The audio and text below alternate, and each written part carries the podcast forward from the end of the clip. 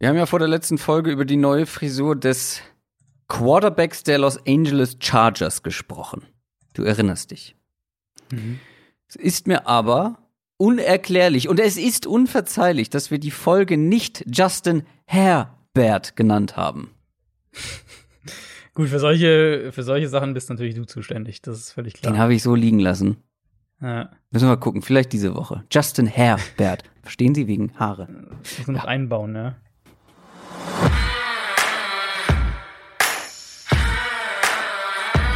Down, Set, Talk. Der Football-Podcast mit Adrian Franke und Christoph Kröger.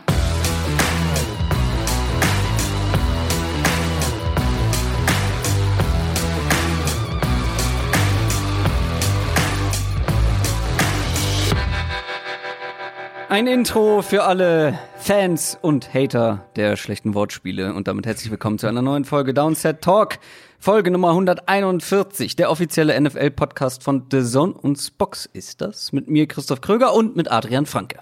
Einen wunderschönen guten Tag. Und mit Dennis Röhrig. Ja, ja, Dennis Röhrig ist ein guter. Der hat uns eine iTunes-Review geschrieben und äh, da fallen ein, zwei wichtige Punkte in dieser Review. Also er hat unter anderem geschrieben für Football-Fans die perfekte Mischung aus Expertise und Unterhaltung. Die beiden Moderatoren ergänzen sich perfekt. Aber jetzt wird's wichtig.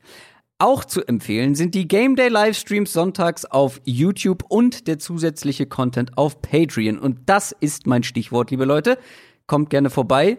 Jeden Sonntag bisher, ich musste tatsächlich noch keinen Mal ausfallen lassen.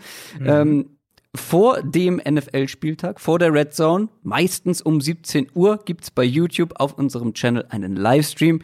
Regelmäßig bis zu 500 Leute gleichzeitig im Stream mit dabei. Viele gute Fragen. Da wird äh, viel interagiert, das macht ganz viel Spaß. Du warst auch schon ein paar Mal mit dabei, mhm. kannst das sicher bestätigen. Mhm, absolut, ja. Und Thema Content auf Patreon. Seit Mittwochabend gibt es eine neue Folge College Update, unser kleines Bonusformat, das du in der Regel mit Jan Wegwert, unserem Downside Talk College Experten machst. Und ihr habt auf Woche Nummer 13 geguckt, wenn ich das richtig in Erinnerung habe. Das ist völlig richtig. Ja, ist ja Rivalry Week im College. Das ist echt ein schwieriges Wort. Rivalry. Rivalry Week. Ähm, genau, ist Rivalry Week und wir haben natürlich auch da einige sehr, sehr spannende Spiele, aber wir schauen auch wie immer, wer die schon ein paar Mal gehört hat, wir suchen uns auch immer ein, zwei Themen so ein bisschen abseits vom jetzt ganz aktuellen Tagesgeschehen, die so ein bisschen saisonübergreifender sind. Wir haben zum Beispiel auch auf ähm, Zach Wilson mal geschaut, den, den Quarterback, der mittlerweile sehr hoch gehandelt wird bei, ähm, wenn man so die, die aktuellen Mock-Drafts und so weiter anschaut, ähm, durchaus einer, der in der hohen in der hohen äh, oder in der oberen Hälfte der ersten Runde gehen könnte. Darüber haben wir gesprochen. Ähm, bisschen noch zurückgeblickt aus vergangenen Wochenende, also ihr seid dann hoffentlich wieder gut auf Stand mit allen aktuellen zum College Football. Und damit sind wir schon bei den News angelangt. News aus der NFL. Ich hätte natürlich noch sagen können, wo man das Ganze findet. www.downsettalk.de slash support. Jetzt aber wirklich zu den News. Football kann wirklich grausam sein. Mhm. Joe Burrow hat sich verletzt. Ihr werdet es, werdet es alle mitbekommen haben im vergangenen Spiel der Bengals. Und es ist tatsächlich ja eigentlich noch schlimmer, als man das befürchtet hat. Ja, leider, leider wirklich. Es war ja relativ schnell klar, wer das Spiel gesehen hat oder auch nur die Red Zone gesehen hat, dass da was Schlimmeres passiert ist, wie er da getroffen wurde. Erstmal irgendwie gefühlt habe ich das, den Eindruck, dieses Jahr passiert der Großteil der Verletzungen, weil äh, ein Spieler dem anderen irgendwie ins Bein fällt, ins Knie oder auf den Knöchel oder sowas. Aber es ist ähm, auch schon immer so gewesen gefühlt, oder? Also ist, ist, ist schon ist häufig was passiert, ja, oder halt irgendwie dieses klassische im Rasen äh, hängen bleiben. Ja. Sowas war es hier auch, wurde auch direkt dann, äh, also nicht im Rasen hängen bleiben, sondern dass ihm jemand eben ins Bein reingefallen ist, wurde auch direkt als out deklariert und Burrow selbst hat ja, ich glaube sogar noch während das Spiel lief, getweetet, ähm, mhm. dass es für, für ihn schon mal für dieses Jahr, äh, dass es das war.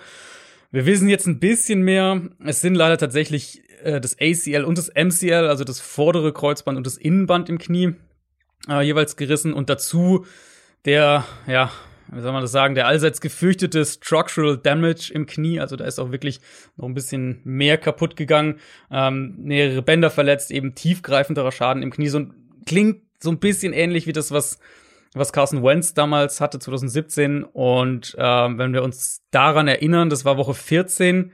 Ähm, Carson Wentz kam dann erst Woche 3 der Folgesaison zurück und selbst da war es noch so, hm, ist der nicht zu früh? Sollte man nicht noch zwei, drei Wochen warten?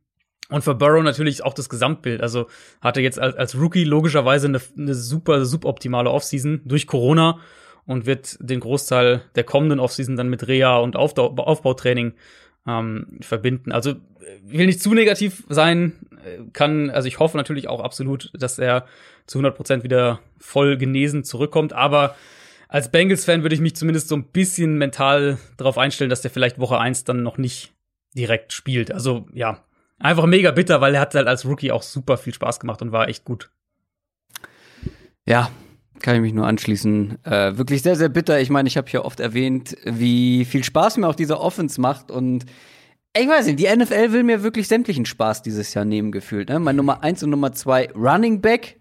Der eine äh, dauerhaft verletzt jetzt für die Saison, der andere jetzt das zweite Mal verletzt gewesen. Plus Dak Prescott, nachdem irgendwie die mm. Cowboys Offense so meine Lieblingsoffense geworden ist. Und dann natürlich jetzt auch noch die Bengals mit Joe Burrow. Es ist wirklich bitter.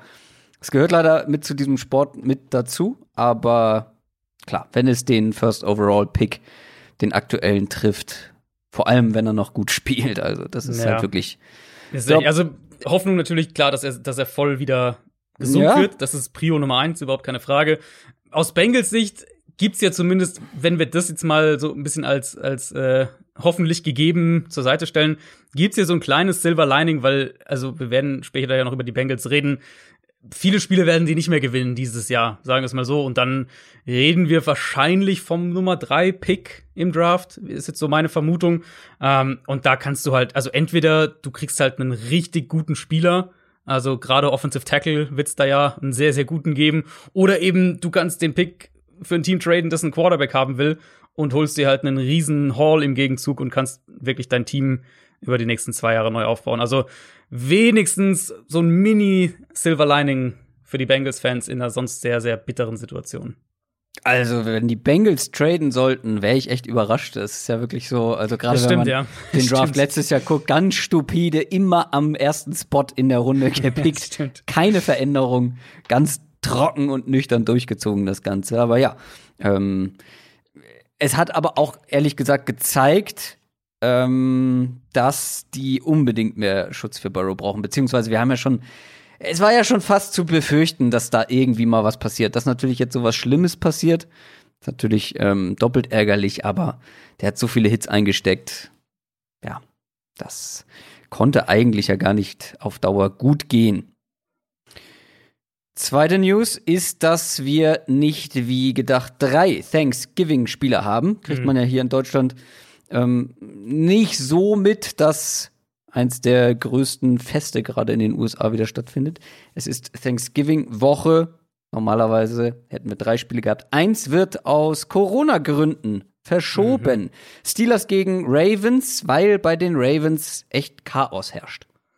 Ja, wäre ja das Primetime-Spiel gewesen in den USA, also das dritte äh, der drei Thanksgiving-Spiele. War von Anfang an, Anfang der Woche eigentlich schon so ein bisschen in der Schwebe und letztlich waren es einfach, also bis jetzt, bis heute, sprich Mittwoch, äh, Nachmittag, Abend unserer Zeit, waren es halt noch mehrere Spieler, die entweder positiv getestet wurden oder als neue Close Contacts ermittelt wurden. Genau wissen wir das ja dann nicht. Die werden halt auf die Liste gepackt. Wir wissen es ja dann nicht hundertprozentig als Außenstehende. Ähm, die letzten waren wohl unter anderem Matt Skura, Pat McCurry und Calais Campbell.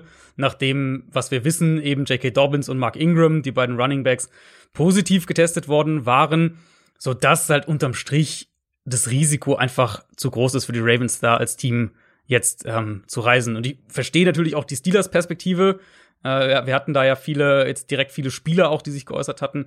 Ich verstehe das natürlich, dass du sagst, hier, ähm, wir waren schon mal betroffen damals, wenn ihr euch erinnert, der, der Titans-Ausbruch, der hat ja auch die Steelers letztlich mit betroffen, ähm, hat, hat ihnen die halbe Bye-Week quasi geklaut und ähm, die hätten, der Plan eben in Pittsburgh war, dass sie nach dem Spiel am Donnerstagabend quasi ihre Bye-Week gewissermaßen nachholen.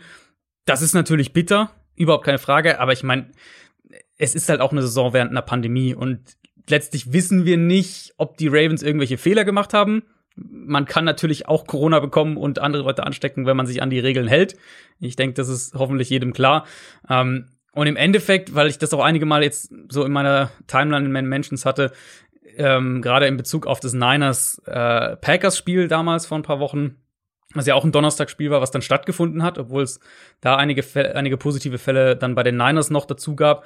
Ähm, Im Endeffekt hat die NFL ja schon die ganze Saison über das reisende Team noch mal anders behandelt als das Heimteam. Das ist ja auch noch mal ein Faktor, weil eben das die die Reise als Team sozusagen als gefährlicher für mögliche weitere Ansteckungen eingestuft wird als das Spiel und der Game Day dann selbst. Ähm, und die Ravens eben, wie gesagt, jetzt noch mal heute entweder positive Tests oder Close Contacts. Insgesamt sieben Spieler über die letzten drei Tage plus mehrere Coaches. Ähm, ja, also ist blöd gelaufen für die, für die Steelers, keine Frage. Aber im Endeffekt, ähm, glaube ich, müssen wir schon auch klar sagen, dass das Team, das den Ausbruch bei sich hat, sicher unterm Strich mehr benachteiligt ist als das Team, dessen Spiel nur ein paar Tage nach hinten verschoben wurde. Auch wenn es, wie gesagt, im Gesamtkontext für Pittsburgh natürlich eine blöde Situation ist. Tja, und damit gucken wir jetzt auf diesen etwas veränderten und angepassten Spielplan. NFL Preview. Diese Woche gibt's keine Bye Weeks. Alle Teams müssen mhm. ran. Wie gesagt, es hätte eigentlich drei Thanksgiving-Spiele geben sollen, wovon zwei in unseren Augen eher etwas kürzer behandelt werden können. Wären wahrscheinlich sogar in der Speedround gelandet. Aber weil sie heute Nacht schon stattfinden oder heute Abend ähm, schon stattfinden, machen wir sie natürlich auch vorab, damit wir die schon mal abgehakt haben, damit ihr auch gut vorbereitet in diesen Spieltag starten könnt. Ich würde aber gerne eine Sache noch vorab machen, die habe ich nicht mit dir abgesprochen, aber ich weiß, dass du spontan drauf reagieren kannst, weil ich habe gesehen, du hast den Rest der Saison durchgetippt und da mhm, kam dann ja, letztendlich ja, ja. ein, ein Playoff-Picture raus. Hast du das vorliegen? Ich würde das nämlich gerne, weil ich habe das direkt vor der Sendung. Man kann ja sagen, du bist ein bisschen zu spät gekommen. Da habe ich mir gedacht, komm, mache ich das auch mal. Tippe ich einmal schnell die ganze Saison durch. Ähm, relativ ja aus dem Bauch heraus. Und dann lass uns doch mal gucken, ob wir signifikante Unterschiede haben, was dann letztendlich die Teams in den Playoffs angeht. Also ich habe das Endresultat noch vorliegen. Was man ja leider nicht mehr sieht, ist dann sind die Teams, die es nicht in die, also die sozusagen nicht ins Playoff-Picture kommen würden. Ja, das weiß ich nicht mehr. Aber wer in den Playoffs ja, ich hab, stehen ich hab, würde, das weiß ich noch. Ja. Ich habe das auf einer anderen Plattform gemacht, deswegen sehe ich hier ah, die kompletten okay. Standings. Ähm, aber lass uns doch einfach die Conferences von eins bis wie viele Teams sind es jetzt? Sieben, ne? Pro Sieben, ja. Division von 1 bis 7 durchgehen. Und dann gucken wir mal, oder du sagst deine und ich guck mal, ob ich irgendwas anders habe. Großartig. Vor allem bei den Teams, die dann nicht mit dabei sind. also ja, ich meine, für mich war es wirklich auch so, ich habe also aus dem Bauch heraus komplett spontan auch getippt und es war im Endeffekt dann aber auch sehr viel ähnlich, wie ich's, wenn ich jetzt, äh, wenn ich jetzt sozusagen aus vom Gefühl her einfach ohne die Schedules zu kennen raten müsste, äh, das, dann wäre was Ähnliches bei rausgekommen. Also AFC für mich ähm, ich habe am Ende tatsächlich Kansas City als Nummer 1 Seed. Mhm. Äh, mit der gleichen, mit dem gleichen Rekord wie die Steelers, beide 15 und 1. Ähm, Steelers als Nummer 2 Seed dann dementsprechend, die Bills als Nummer 3 und die Colts an 4. Und dann die Wildcard-Teams äh, Raiders 5, Titans 6 und Ravens an 7. Also Browns und Dolphins äh, warte, sind die Teams, die, die rausfallen sozusagen. Äh, warte mal, ähm, du warst gerade leider etwas abgehackt. Ähm, deswegen habe ich die nach den Coles habe ich nicht mehr gehört. Kannst du das noch mal wiederholen? Äh, Raiders, ja. Titans und Ravens. Das sind meine drei Wildcard-Teams. Also die Colts und äh, die Dolphins fallen sozusagen raus gewissermaßen. Okay, es gibt ein paar äh, Sachen, die ich anders habe. Ich gucke gerade mal. Ja, du hast ich habe die Browns statt der Colts. Und jetzt werden natürlich einige, weil ich weiß, es gibt einige verirrte Colts-Fans, die behaupten, ich würde die Colts hassen. Und für die ist das natürlich klar, dass ich die Colts jetzt nicht mit dabei habe. Aber ich glaube, die sind nur aufgrund des direkten Verhältnisses. Ich weiß nicht, die haben den gleichen Rekord wie die Ravens bei mir, aber die Ravens kommen in die Playoffs. Und ich habe eben die Browns tatsächlich. Du hast, die, du hast dementsprechend die Titans als Division-Sieger. Ja, das habe ich schon seit der seit Saisonbeginn und äh, ich bleibe hm. auch dabei. Ja, für mich ist also gut, wir kommen ja nachher dazu. Es gibt ist halt ein diese Woche ist halt schon so ein kleines Finale. Wenn die Titans das ja, verlieren, ja.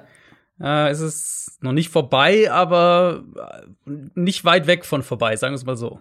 Okay, also Brown statt Colts, sonst alles zumindest was das Playoff Picture grundsätzlich. Die Raiders hattest du auch, ne? Richtig. Raiders ähm, sehe ich recht hoch sogar, habe ich als meine erste Wildcard, ja. Ich habe die an Position 6 mit 11 Siegen. Äh, ich habe die Steelers an 1 mit einem Sieg mehr. Die Chiefs verlieren irgendwo noch so ein, vielleicht ja. Woche 17 Spiel oder so, keine Ahnung. ähm, und NFC, da, da fange ich mal an. Mhm. Ich habe die Saints an 1, dann die Seahawks, die Packers. Das wird das Diskussionsthema schlechthin sein. Ich habe die Eagles als Division-Sieger und damit mhm. an der 4. Die Bucks und die, äh, die Bucks, die Cardinals und die Rams sind auch noch mit dabei. Bucks, Cardinals und ja gut, dann haben wir nur den NFCs Division-Sieger letztlich okay. unterschiedlich von der ja und ich Teams. Ich habe gesehen, wen du hast, nämlich die Giants und ich kann mhm. so viel sagen: Die Eagles gewinnen diese Division mit fünf Siegen und sind nur vor den Giants, die auch fünf Siege haben, wegen des einen Unentschiedens. Ja, ja, das, das ist auch durchaus denkbares Szenario, was dann schon grotesk wäre mit fünf Siegen. Also ja, aber ich habe ähm, auch festgestellt, da sind viele enge Spiele noch für die AFC East für die einzelnen Teams. Also ich hatte auch schon äh, Szenarien, wo Washington und die Cowboys dann auch noch irgendwie mitgespielt haben, aber dann war ich damit mit den Tipps nicht so ganz zufrieden. Also es ist super eng, weil die haben letztendlich auch nur einen Sieg weniger als die ersten beiden. Also ja, ja offen. Ist auch ist auch echt spannend, wie die eins, also es ist halt von den Tiebreakern her ist es dann auch echt spannend, wie halt die einzelnen Teams sich gegenseitig äh, beeinflussen quasi. Also bei mir war New Orleans nur der Nummer 1 Seed äh, mit der gleichen Bilanz äh, wie die Packers, weil die Rams letztlich äh, zweimal gegen Arizona gewinnen. Und das sozusagen hat dann Auswirkungen auf die gesamte Tiebreaker-Konstellation, dass die Packers äh, hinter den Saints landen. Wenn die, wenn die Cardinals ihr eins von eins von den beiden Spielen gegen die Rams gewonnen hätten, in meiner Prediction, dann äh, wären die Packers mit gleichem Rekord vor den Saints gelandet. Also äh, diese ganzen Szenarien sind natürlich auch dann spannend. Aber generell finde ich es in der NFC ja schon recht ähm, naja, klar will ich nicht sagen, aber es ist schon recht, recht deutlich sichtbar, wer da wahrscheinlich in die Playoffs kommen wird, außerhalb des, des Rennen in der NFC East. Ansonsten, da, durch die Niederlage der Vikings ähm, gegen Dallas letzte Woche ist es ja fast so, dass die, die anderen Playoff-Teams, mhm. eben abgesehen vom NFC East-Sieger, ähm, schon sich doch recht klar abzeichnen, würde ich sagen. Gut, das mal so als kleiner Einschub zwischendurch. Ähm, könnt ihr ja gerne Feedback geben ob ihr da mhm. große Einwände habt oder vielleicht sogar ein von uns nicht genanntes Team noch in den Playoffs ja, seht. Ja. Jetzt mal abgesehen von der AFC East, wo es halt wirklich jeder werden kann. Wir starten. East, meinst du? Was habe ich gesagt? NFC, du hast AFC East gesagt, aber du meinst. Äh, ich meine natürlich die NFC East, vollkommen richtig. Oder die NFC Least, wie die Amerikaner richtig, jetzt richtig. sagen.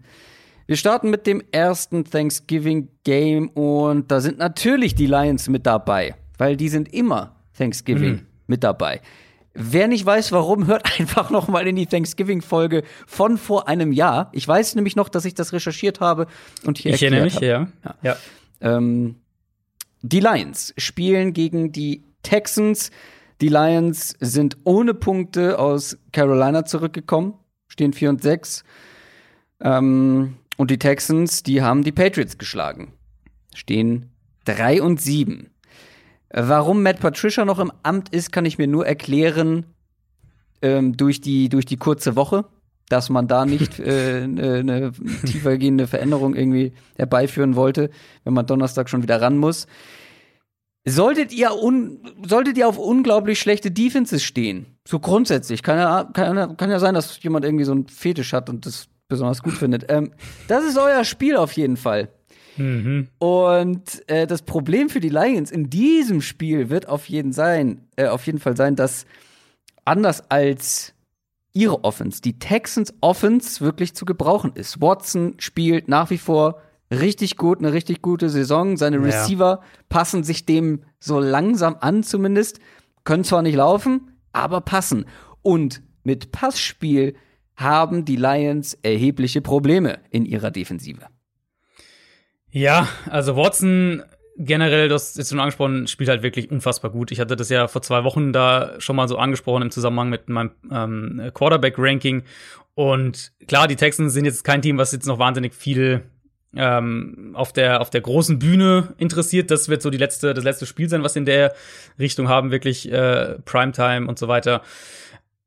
aber er war halt auch letztlich, ich hatte das, ich hatte das auf Twitter gepostet, so ähm, zur Halbzeit oder, oder kurz nach der Halbzeitpause von den frühen ähm, 19 Uhr Spielen, dass er halt mit Abstand der beste Quarterback in diesem Fenster war. Und, und das war echt, also was der da an, an Lasern wirklich auch geworfen hat, ein paar unfassbare Dinger mit dabei gewesen. Er ist auch wirklich besser darin geworden, ähm, Sacks zu verhindern oder, oder er kassiert weniger Sacks, die, die auf ihn gehen, vielleicht so rum gesagt. Ähm, Texans Offense wird ein bisschen gehandicapt sein. Randall Cobb und Kenny Stills sind nicht mit dabei, aber du hast natürlich immer noch Brandon Cooks, Will Fuller, ähm, Duke Johnson, Jordan Akins hat jetzt eine gute Rolle auf End gegen die Patriots. Und ich meine, alles, was wir über Detroit sagen können an dem Punkt, ist ja, dass sie eben nicht die Coverage-Qualitäten haben, individuell, um das zu verteidigen, schon gar nicht in, in Man-Coverage und halt auch keinen wirklichen Plan B. Also du hast im Prinzip Armani Oruvari, der hatte jetzt ein paar wirklich gute Spiele. Das macht, glaube ich, so ein bisschen Hoffnung. Aber Jeff Okuda hat halt eine brutale Rookie-Saison. Also der hat, der struggelt so richtig krass. Desmond Trufant hatte anfangs ein paar gute Spiele, lässt inzwischen aber auch mehr nach. Und einen wirklichen Pass Rush haben sie ja auch nicht. Und dann äh, bekommen die die, Lion, äh, die die die Texans noch Larry Tunsil wahrscheinlich zurück auf Tackle, der hat ja auch gefehlt. Also ich sehe nicht wirklich, wie ähm, wie Detroit diese Offense stoppen will. Und du ja. hast das Panthers-Spiel angesprochen. Sie haben ja ähm, zumindest mal, was die Big Plays angeht, haben sie auch da wieder einiges zugelassen gegen, gegen den Backup-Quarterback, gegen PJ Walker. Ähm, unterm Strich, die Lions mit all ihren Investments in die Defense über die letzten zwei Jahre sind Platz 29, was Expected Points Added pro Dropback und Platz 24, was Expected Points Added pro Run angeht. Also da sehe ich wenig Chance. Die andere Seite kann man, glaube ich, relativ kurz sogar abhandeln. Ähm, Texans Defense hatte gegen die Patriots riesige Lücken in Coverage. Ähm, Detroit könnte, da wisst ihr wahrscheinlich schon mehr, wenn ihr die Folge am Donnerstag hört, könnte Kenny Golladay die Andre Swift zurückbekommen. Das ist noch mhm. offen. Und ich meine, wobei Golladay, Golladay hat glaube ich am Dienstag schon nicht trainiert, obwohl er am Montag schon wieder ein bisschen was gemacht hat. Also okay. ja, nicht die gut. besten Zeichen ja. für ein Donnerstagsspiel. Ist ja nicht ideal. Swift, glaube ich, hat am Dienstag wieder trainiert, nachdem er am Montag mhm. nicht trainiert hat, also andersrum. Das heißt, der könnte, äh, der könnte zurückkommen. Äh, ja, aber also müssen wir auch nicht groß drüber reden, wenn du von, von Demir Bird und James White und Ryan Izzo im Passspiel irgendwie zerlegt wirst als Texans Defense, dann sollte die Lions Offense mit einer ja. guten Offensive Line, mit Matt Stafford auf jeden Fall ähm, auch, auch punkten können. Und selbst diese, diese hohe Early Down Run Frequenz, die Detroit ja nach wie vor hat, die könnte halt in dem Spiel durchaus funktionieren, weil ja, die Run-Defense der Texans ja. einfach auch, also auch brutal schlecht ist. Also ja, ich glaube, ähm, ein Spiel, wo es jetzt mit Blick auf die Playoffs um nicht allzu viel geht, aber eins, was, glaube ich, ganz unterhaltsam werden könnte. Ja, das glaube ich auch. Aber gerade vor allem das Laufspiel wird interessant, weil die Lions können eigentlich nicht gut laufen, aber gegen diese unglaublich schlechte, schlechte Run-Defense hey. sollten das sogar die Lions einigermaßen hinbekommen. Bin sehr gespannt, aber ich glaube schon, dass Watson einfach mit seiner individuellen Klasse, mit seinen Receivern, vor allem auch, dass die das Spiel entscheiden werden. Also ich glaube denk nicht, dass die Lions da mithalten ja. können. Denke ich eigentlich auch. Also wenn die Lions in, in, in voller Besetzung quasi wären, mit Kenny Golladay und so weiter, dann können die immer auch einen Shootout gewinnen ja. an einem guten Tag. Ähm, aber und auch gerade eben gegen, also Texans Defense erreicht ja dann im Zweifelsfall schon, dass, wenn die Offense mal zwei Drives nicht punktet und dann verlierst du es vielleicht schon. Ähm, aber ja, ich habe halt auch kein Vertrauen. Also ja auch das Coaching und, und das Ingame-Coaching bei den, ja. bei den Lions. Also diese gegen die Panthers halt hatten sie, haben sie dreimal in der gegnerischen Hälfte gepantet und zwar nacheinander bei aufeinanderfolgenden Drives. Haben dreimal in der gegnerischen Hälfte gepantet und also ja, dann wundert es dich irgendwie auch nicht mehr. Dass da niemand mal sagt, komm hier, Maddie, wie sieht's aus?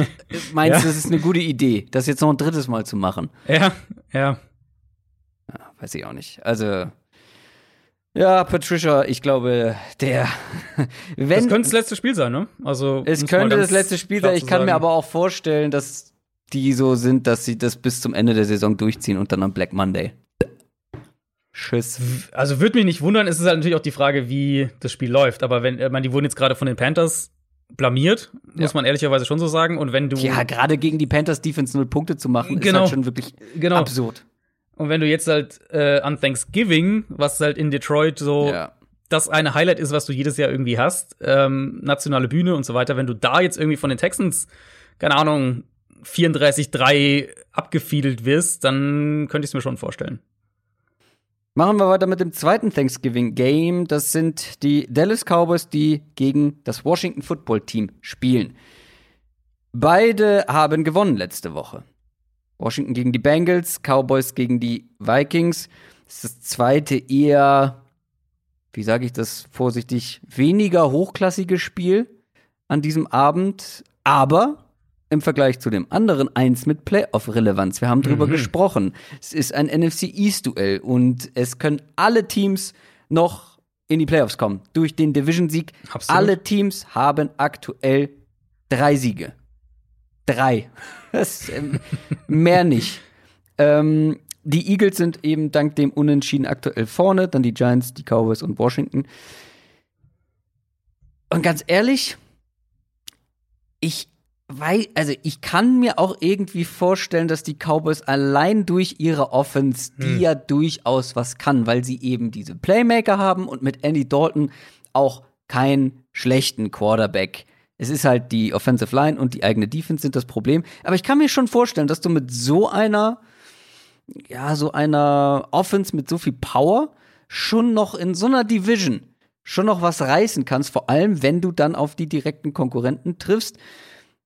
Washington hat allerdings das Hinspiel sozusagen vor ein paar Wochen ähm, richtig gut ausgesehen. Da konnten die Cowboys insgesamt nur drei Punkte machen.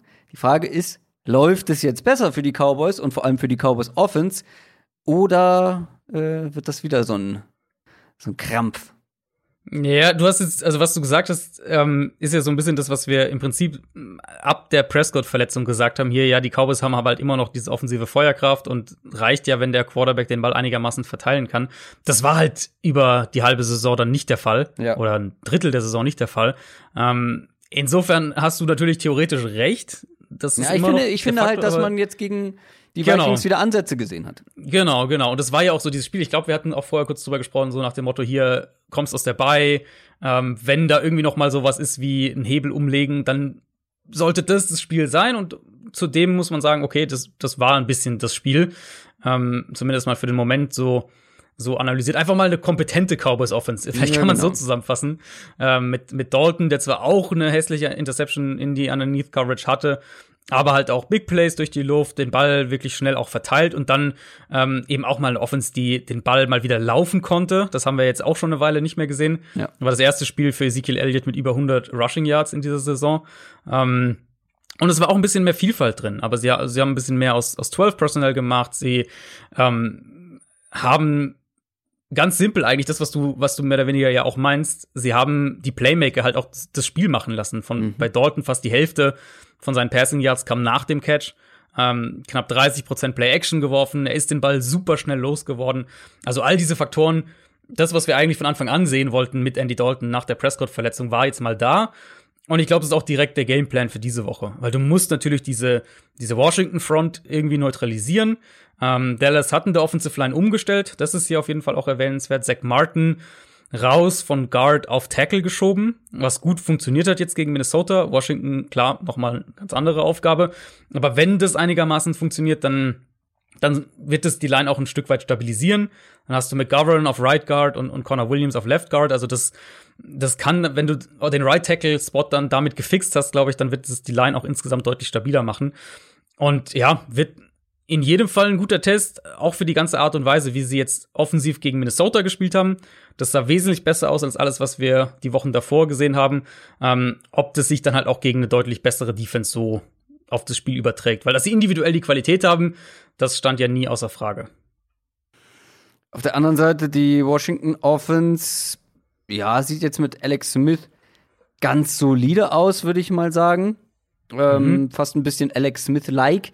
Das Problem ist, ich habe gerade die Push-Nachricht bekommen, dass Terry McLaurin äh, questionable, also fraglich ist für dieses Spiel. Und das wäre natürlich äh, ein eher ein, ja, ein herber Verlust für Washington. Ja. Gerade noch mal geguckt, der Mann bekommt den meisten Anteil der Air Yards seines Teams in der ganzen Liga. 43 Prozent. Mhm. Ähm, der zweite dahinter ist Adam Thielen. Also Terry McLaurin ist nahezu unersetzlich bei, beim Football-Team. Und ähm, was glaubst du, wie die Offense, die ja durchaus ein gutes Matchup haben gegen diese Defense, ähm, das mhm. ist ja eigentlich nicht so schwer, aber ohne Terry McLaurin fehlt schon ein ganzes Stück Qualität. Ja, also so von der Meldung her bin ich relativ optimistisch, dass er spielen kann. Also es hieß so, er ist jetzt so ein bisschen limitiert, aber ähm, ich glaube, es ist wohl nicht so schlimm. Insofern gehen wir mal davon aus, dass er spielen kann. Okay. Sie haben halt mit Alex Smith eine stabilere Baseline. Das ist, glaube ich, so der, der, ähm, der Knackpunkt. Und der legt dann ein, zwei Big Plays durch die Luft auf pro Spiel. Das war's dann auch. Also Baseline und Ceiling sind relativ nah beieinander für, für, für Washington offensiv. Aber ähm, das ist halt jetzt auf einem deutlich höheren Level in der, insgesamt gesehen, als es, äh, als es davor war. Und ich meine, also Cowboys Defense, ja, klar, erstes Saisondrittel war eine absolute Katastrophe. Da haben wir auch viel sie kritisiert, auch zu Recht sie kritisiert. Aber sie haben sich ja schon so ein bisschen stabilisiert. Also die sind jetzt nicht gut oder sowas, nicht falsch verstehen. Aber sie bekommen ein bisschen mehr Druck über ihre Front vorhin, sind ein bisschen besser in was, was Pressure, Blitzdesign, solche Sachen angeht. Ähm, hat man auch gegen die Vikings sehr gut gesehen. Und ich meine, die Secondary ist immer noch ein echtes Problem. Aber wenn wir schauen, wie Washington spielt, also diese Statistik lässt sich ja auch relativ gut taktisch erklären, eben, dass McLaurin halt auch der Einzige ist, der in irgendeiner Art und Weise mal mehr als zehn Yards tief eingesetzt wird. Also der, der, der Großteil von dieser Offense sind ja die Running Backs und, und mal hier und da noch ein Titan im Kurzpassspiel. Wenn Dallas das einigermaßen in den Griff bekommt, dann sage ich jetzt mal, halten sie Washington vielleicht auch bei 20 Punkten oder sowas. Und das könnte halt reichen, dass du es dann mit deiner Offense, wenn du an das Vikings-Spiel anknüpfst, dass du es dann mit deiner Offense knapp gewinnst. Ja, es ist ein offenes Spiel, finde ich, ne? Also es gleicht sich ja so ein bisschen aus. Mhm. Also, mhm. Du hast die, das Ceiling und die Baseline angesprochen. Das gilt ja nicht nur für, ähm, für Smith, sondern grundsätzlich finde ich für das ganze Team. Das ist deutlich enger bei Washington beieinander als bei den Cowboys, wo wir wirklich beide Extreme sehen könnten. Und sie haben eigentlich im Best Case die deutlich bessere Offense im Vergleich. Ich könnte mir sogar vorstellen, dass es ein sehr enges Spiel dann am Ende wird die Cowboys sind halt explosiver, aber ich habe mich da noch nicht entschieden, ja. auf wen ich tippe. Ja, ja ich sehe Dallas so ein bisschen weit, ein bisschen vorne, aber es ist natürlich auch viel Recency Bias. Wir haben die Cowboys halt vor zwei Wochen nicht gesehen. Jetzt letzte Woche waren sie dann klar verbessert gegen Minnesota. Ähm, ja, und in dem ersten Spiel ja. war auch schon Andy Dalton ähm, auf dem Feld und hat nichts hinbekommen. Ja, ja, genau. Ich, also ich, ich glaube, dass Dallas ein paar richtige Schlüsse gezogen hat in der Bye Week, ähm, auch die eben diese um Umstellung in der Offensive Line, dass die sich ein bisschen stabilisieren werden. Wie ja. gesagt, ich finde die Defense ist auf jeden Fall ein Stück weit verbessert als das, was es die ersten drei, vier, fünf Wochen der Saison war. Insofern ähm, sehe ich die da ein bisschen vorne, aber also absolut. Das ist keine Frage, dass Washingtons Defense das auch eng halten kann. Und damit gehen wir eine Qualitätsstufe höher. Der Woche. Oder zwei. Oder drei. Hm. Wir kommen zu den Tampa Bay Buccaneers und den Kansas City Chiefs. Die Bucks haben gegen die Rams verloren, stehen 7 und 4 und die Chiefs haben die Raiders knapp geschlagen. Ich kann verstehen, dass der Aufschrei groß war nach diesem Rams Buccaneers Spiel, weil sie haben verloren und das war auch nicht schön, wie sie gespielt haben wie, oder wie sie verloren haben. Es hätte nicht sein müssen. Aber ich glaube, sie haben auch gegen ein absolutes Top-Team mit den Rams gespielt, die sich seit Wochen in die richtige Richtung entwickeln, werden immer besser, sind sehr unangenehm. Die Bucks stehen 7 und 4, haben eigentlich alles, was man braucht, theoretisch. Sie haben alle Knöpfe. Nur jetzt muss man diese Knöpfe auch irgendwann mal konstant richtig betätigen. Und das fehlt so ein bisschen bei den Bucks. Ne? Also sie schaffen es nicht, ihre Playmaker richtig einzusetzen. Ja. Stattdessen wirft Brady ständig den Ball auf seine super gefährlichen Pass-Catching-Backs aus dem Backfield. Ne? Also Ronald Jones. Die eig eigentlich keine Bälle fallen lassen, wie Bruce Arians uns äh, gesagt hat nach dem Bullshit. Bullshit. Leonard Fournette, ja, der hat letztes Jahr bei den Jaguars viele Pässe gefangen, aber das waren alles einfache Bälle. Mhm. Und dieses Jahr fängt er nicht mal die einfachen Bälle er lässt alles fallen und Ronald Jones war noch nie ein guter Pass-Catching-Back. Ah, und im Laufspiel sind sie auch nicht gut. Also, ähm, da läuft einiges verkehrt bei den Bucks offensiv. Ja, ja, wir sind in Woche 12 und Woche 12 ist definitiv die Phase der Saison, in der man merkt, wie sich so manche Talking Points bei einem selbst dauernd wiederholen. Mir geht es auf jeden Fall ähm, jedes Jahr so. Ja. Und Tampa Bay ist da ganz, ganz vorne mit dabei für ja. mich dieses Jahr. Ich, ich habe so das Gefühl, dass ich, dass ich seit Wochen irgendwie darauf rumhacke. Ja. Ähm, Aber es ist halt auch so offensichtlich. Und jetzt diese Woche, als ich das Monday Night Game dann am, am Dienstagmorgen mir angeschaut habe, hat's mich echt auch genervt. Ich habe auch ein paar Sachen auf Twitter dazu dann geschrieben am, am Dienstagvormittag. Diese Offense müsste eigentlich viel besser sein. Aber sie limitiert sich einfach brutal selbst mit Genau.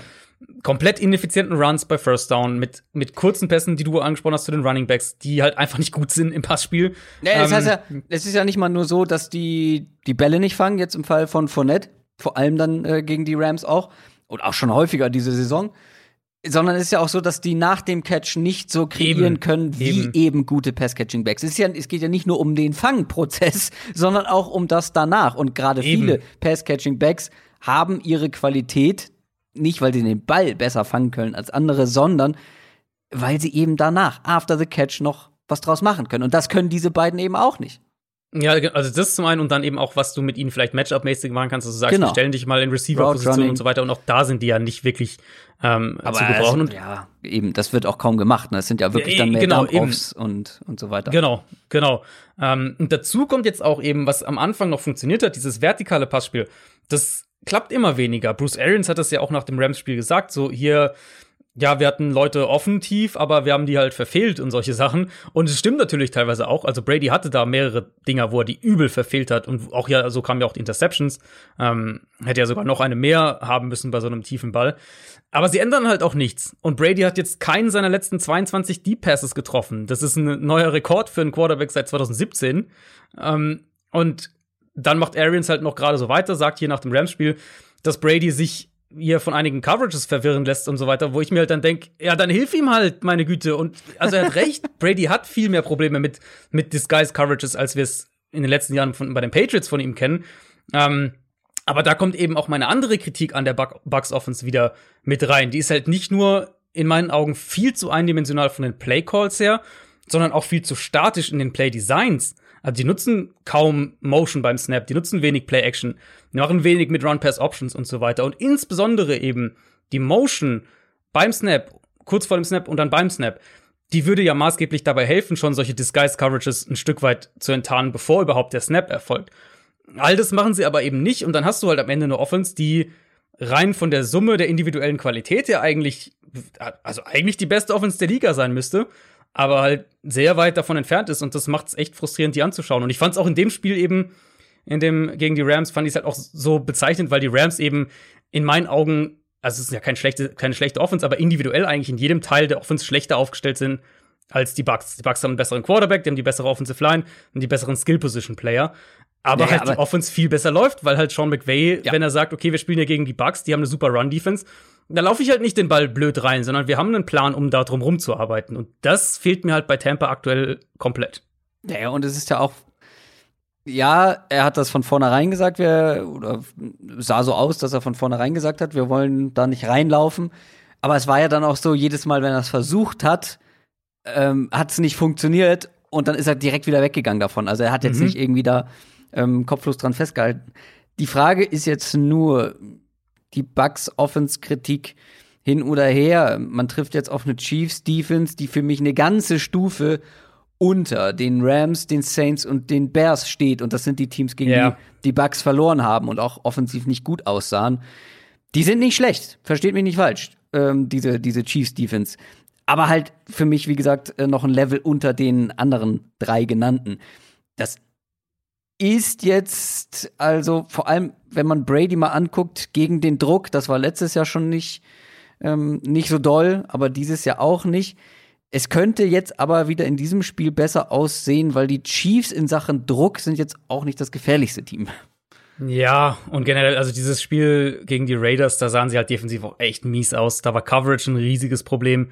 Ähm, äh, wieder auch eben, wie du sagst, kein Druck auf den Quarterback außerhalb von Chris Naja, Jones. Weil Das die ist halt so die einen eine. absoluten, weil die Raiders einen absoluten Top-Quarterback haben. Absolut, ja, absolut. Ähm, äh, ja, die, meine, die Raiders haben es super gemacht. Wir kommen ja später noch zu den Raiders. Ähm, aber für die Chiefs halt eine Defense, die ja eigentlich wirklich besser aussah. In dem Spiel war sie, waren sie echt übel. Safeties auch richtig viel gewackelt haben. Wenn die nur ansatzweise so auftreten in dem Spiel, dann wird es wieder sowas, wo die Bucks einfach mit ihrer individuellen Qualität 30 Punkte machen. Ähm, klar, individuelle Matchups in der Secondary sprechen schon krass für Tampa Bay, müssen wir nicht drum rumreden. Was ähm, Ich aber, um, um im Kontext der Bucks Offense-Analyse so ein bisschen zu bleiben, noch ergänzen würde dann, Kansas City ist eben durchaus auch eine Defense, die viel nach dem Snap umstellt und eben auch gezielt mhm. versucht, dem Quarterback so ein paar Fallen zu stellen, den ersten Read dann überraschend wegzunehmen, solche Sachen. Und da das eben dieses Jahr auch ein Problem wirklich für Tampas Offense ist, gehe ich auch davon aus, dass wir das am Sonntag ein paar Mal sehen werden. Kritische Personalie für mich in dem Spiel ist tatsächlich mal ein Guard. Da reden wir ja nicht so häufig drüber, aber Ali Marpet, der, der Guard für die Bucks, der sollte eigentlich wieder spielen können. Der war schon gegen die Rams so kurz davor wohl. Und gegen Chris Jones wäre das natürlich ein riesiger Boost. Und, und das würde, wenn der spielen kann gegen Chris Jones, würde das dem, dem Pass Rush für die Chiefs schon ein Stück weit den Zahn ziehen, weil um ihn herum ist halt dann nicht mehr viel um Chris Jones herum. Und da bin ich mal dann auch gespannt im nächsten Gedankengang, wie viel die Chiefs hier blitzen. Weil das machen sie ja relativ viel dieses Jahr und ist halt dann die Frage, inwieweit du dir das erlauben willst gegen Tampa, wenn du ähm, sowieso schon von den individuellen Matchups her in der Secondary relativ klar unterlegen bist oder ob du dann sagst, wir versuchen eher Pressure anzudeuten und spielen viel Disguise Coverage, versuchen Brady so zu Fehlern zu bringen. Also keine Ellie Marpet Show. Mhm. Verstehe ich das richtig? Mhm. Gucken wir auf die andere Seite, die Bucks Defense.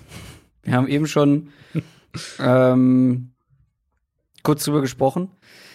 Äh, ja, laufen ist schwierig gegen die Bugs. Ne? Äh, schwierig bis unmöglich. Das muss man ihr zugute halten. Passen mhm. geht aber. Zumindest ist so mein Eindruck, wenn du komplizierte Dinge machst. Wie die Rams das machen. Oder was heißt kompliziert, aber dass du die Receiver halt ständig in offene Räume bekommst. Und gerade bei den Rams ist das natürlich ein Ding, after the catch, die sind sehr stark und da können die dann auch Schaden anrichten. Das Ding ist, die Chiefs können das eben auch. Die Receiver ja. frei bekommen, after the catch Schaden anrichten. Also wenn ich überlege, ähm, Tyree Kill und Travis Kelsey sind mit die Besten in diesem Gebiet. Und ich habe so ein bisschen das Gefühl, was heißt so ein bisschen, das ist jetzt keine, keine bolde These, dass die Bucks auch gegen diese Chiefs Receiver, wenn die Platz bekommen, und ich gehe davon aus, dass sie das hier und da bekommen, dass da auch wieder irgendwie, ja, dass sie da den Zugriff verlieren könnten. Ja, ich bin, ich würde noch einen Schritt mal zurückgehen, weil ich bin sehr auf den Gameplan gespannt für Tampa Bay. Ähm, die Bucks haben defensiv auf jeden Fall ein Stück weit nachgelassen. Sie haben zwar auch versucht, jetzt gegen die Rams wieder viel zu blitzen, aber das wirklich mit sehr überschaubarem Erfolg, wo wir eigentlich vorher dachten, okay, schauen wir uns an, was, was haben die Dolphins gemacht gegen die Rams. Das sollten doch die Bucks eigentlich zu einem gewissen Grad kopieren können. Sie haben es versucht, sie haben es aber nicht geschafft. Ähm, die Rams hatten da auch einfach gute Antworten und, und Goff kam im Endeffekt relativ unbeschadet aus diesen Blitzing-Versuchen dann raus. Chiefs sind natürlich das Paradebeispiel für Teams, die gut aus Blitzversuchen gegnerischer Defenses rauskommen. Ich muss da immer wieder noch an dieses Ravens-Spiel, ich glaube Woche drei war das, zurückdenken, wo Baltimore halt die geblitzt hat ohne Ende und entweder eben Andy Reid oder Patrick Mahomes oder beide hatten einfach immer die richtige Antwort parat mit dem Ganzen, was sie an Screens machen, mit eben auch einfach schnellen Pass-Designs, mit Hill als, als Ablenkung für die Defense und so weiter. Also das Spiel in der Hinsicht ist mir sehr, sehr hängen geblieben und es zieht sich aber bei den Chiefs durch die ganze Saison. Du kannst eigentlich Mahomes nicht wirklich blitzen, weil der zerlegt dich da komplett. Ich habe mir die Zahlen jetzt auch extra nochmal rausgesucht, weil es mhm. so oft auch auffällt. Zwölf Touchdowns, keine Interceptions, neun Yards pro Pass gegen den Blitz. Das ist schon mal unfassbar. Aber Mahomes wurde auch in der ganzen Saison bisher zweimal gegen den Blitz gesackt. Also zweimal wurde er gesackt, wenn er geblitzt wurde. Um es mal so ein bisschen in, in Relation zu setzen, Tua Tagovailoa wurde am Sonntag in dreieinhalb Vierteln gegen Denver dreimal gegen den Blitz gesackt. Also das ist schon extrem, was die Chiefs da machen können. Ähm, insofern für mich die Frage, wie genau wollen die Bucks das spielen? weil eben bisher, wenn wir auf, auch auf die dominanten Auftritte schauen von der Defense, die kamen ja viel über den Blitz. Mhm. Mm, sie haben eine relativ hohe Turnover-Quote defensiv, beenden dann eben auch dadurch relativ viele Drives recht schnell mit, mit ihrer Aggressivität. Also, dass du beispielsweise einen Sack bei, bei First Down hast und dann ist es schnell ein, ein Three and Out oder sowas in der Richtung. Werden sie sicher auch gegen die Chiefs zu einem gewissen Grad versuchen, aber ich glaube nicht, dass es der richtige Plan A ist gibt natürlich auch andere Ansätze, klar. Kansas City aktuell ohne Mitchell Schwartz auf Right Tackle, Eric Fischer auf Left Tackle ziemlich up and down. Also vielleicht kann Tampa Bay auch mehr mit dem Foreman Rush an Schaden anrichten. Vielleicht versuchen sie es auch mehr so zu spielen, wer weiß. Ähm, gerade was die Outside Corner haben, angeht, haben sie ganz gute Mittel. Ich sehe halt die Matchup-Probleme, die du angesprochen hast. Und das ist einmal Tyreek Hill im Slot. Da sehe ich keine wirkliche Antwort für Tampa. Hm. Ähm, und dann halt Kelsey. Bei Kelsey bin ich auch gespannt, wie die Bucks das lösen wollen, wie viel wir da Lavonte David sehen, wie viel wir da Safeties gegen ihn sehen. Aber gerade als auch wenn wir auf das Rams-Spiel nochmal schauen, die wurden im Slot ja von, von Cooper Cup komplett gegrillt. Und das wird gegen ja. Hill natürlich nochmal ein gutes Stück weit schwieriger. Eben. Also die Chiefs Offense, ähm, ja, ist halt eigentlich die am schwersten zu stoppende Offense, die du, auf die du treffen kannst. Was mir aber in der Offense noch nicht so richtig gut gefällt, ist, wie sie Clyde edwards im Passspiel nutzen. Mhm. Ich finde auch, es geht so ein bisschen unter, dass er als Runner echt eine sehr solide Rookie-Saison spielt. Keine überragende, wie das vielleicht der ein oder andere erwartet hat. Ähm, aber echt solide. Aber im Passspiel könnte man da, glaube ich, noch mehr rausholen. Klar, sie brauchen es bisher nicht unbedingt. Sie gewinnen mhm. auch so ihre Spiele. Und wir haben jetzt schon mehrfach gesagt, sie zeigen immer das, was für den Gegner am besten passt. Und dabei belassen sie es dann häufig auch.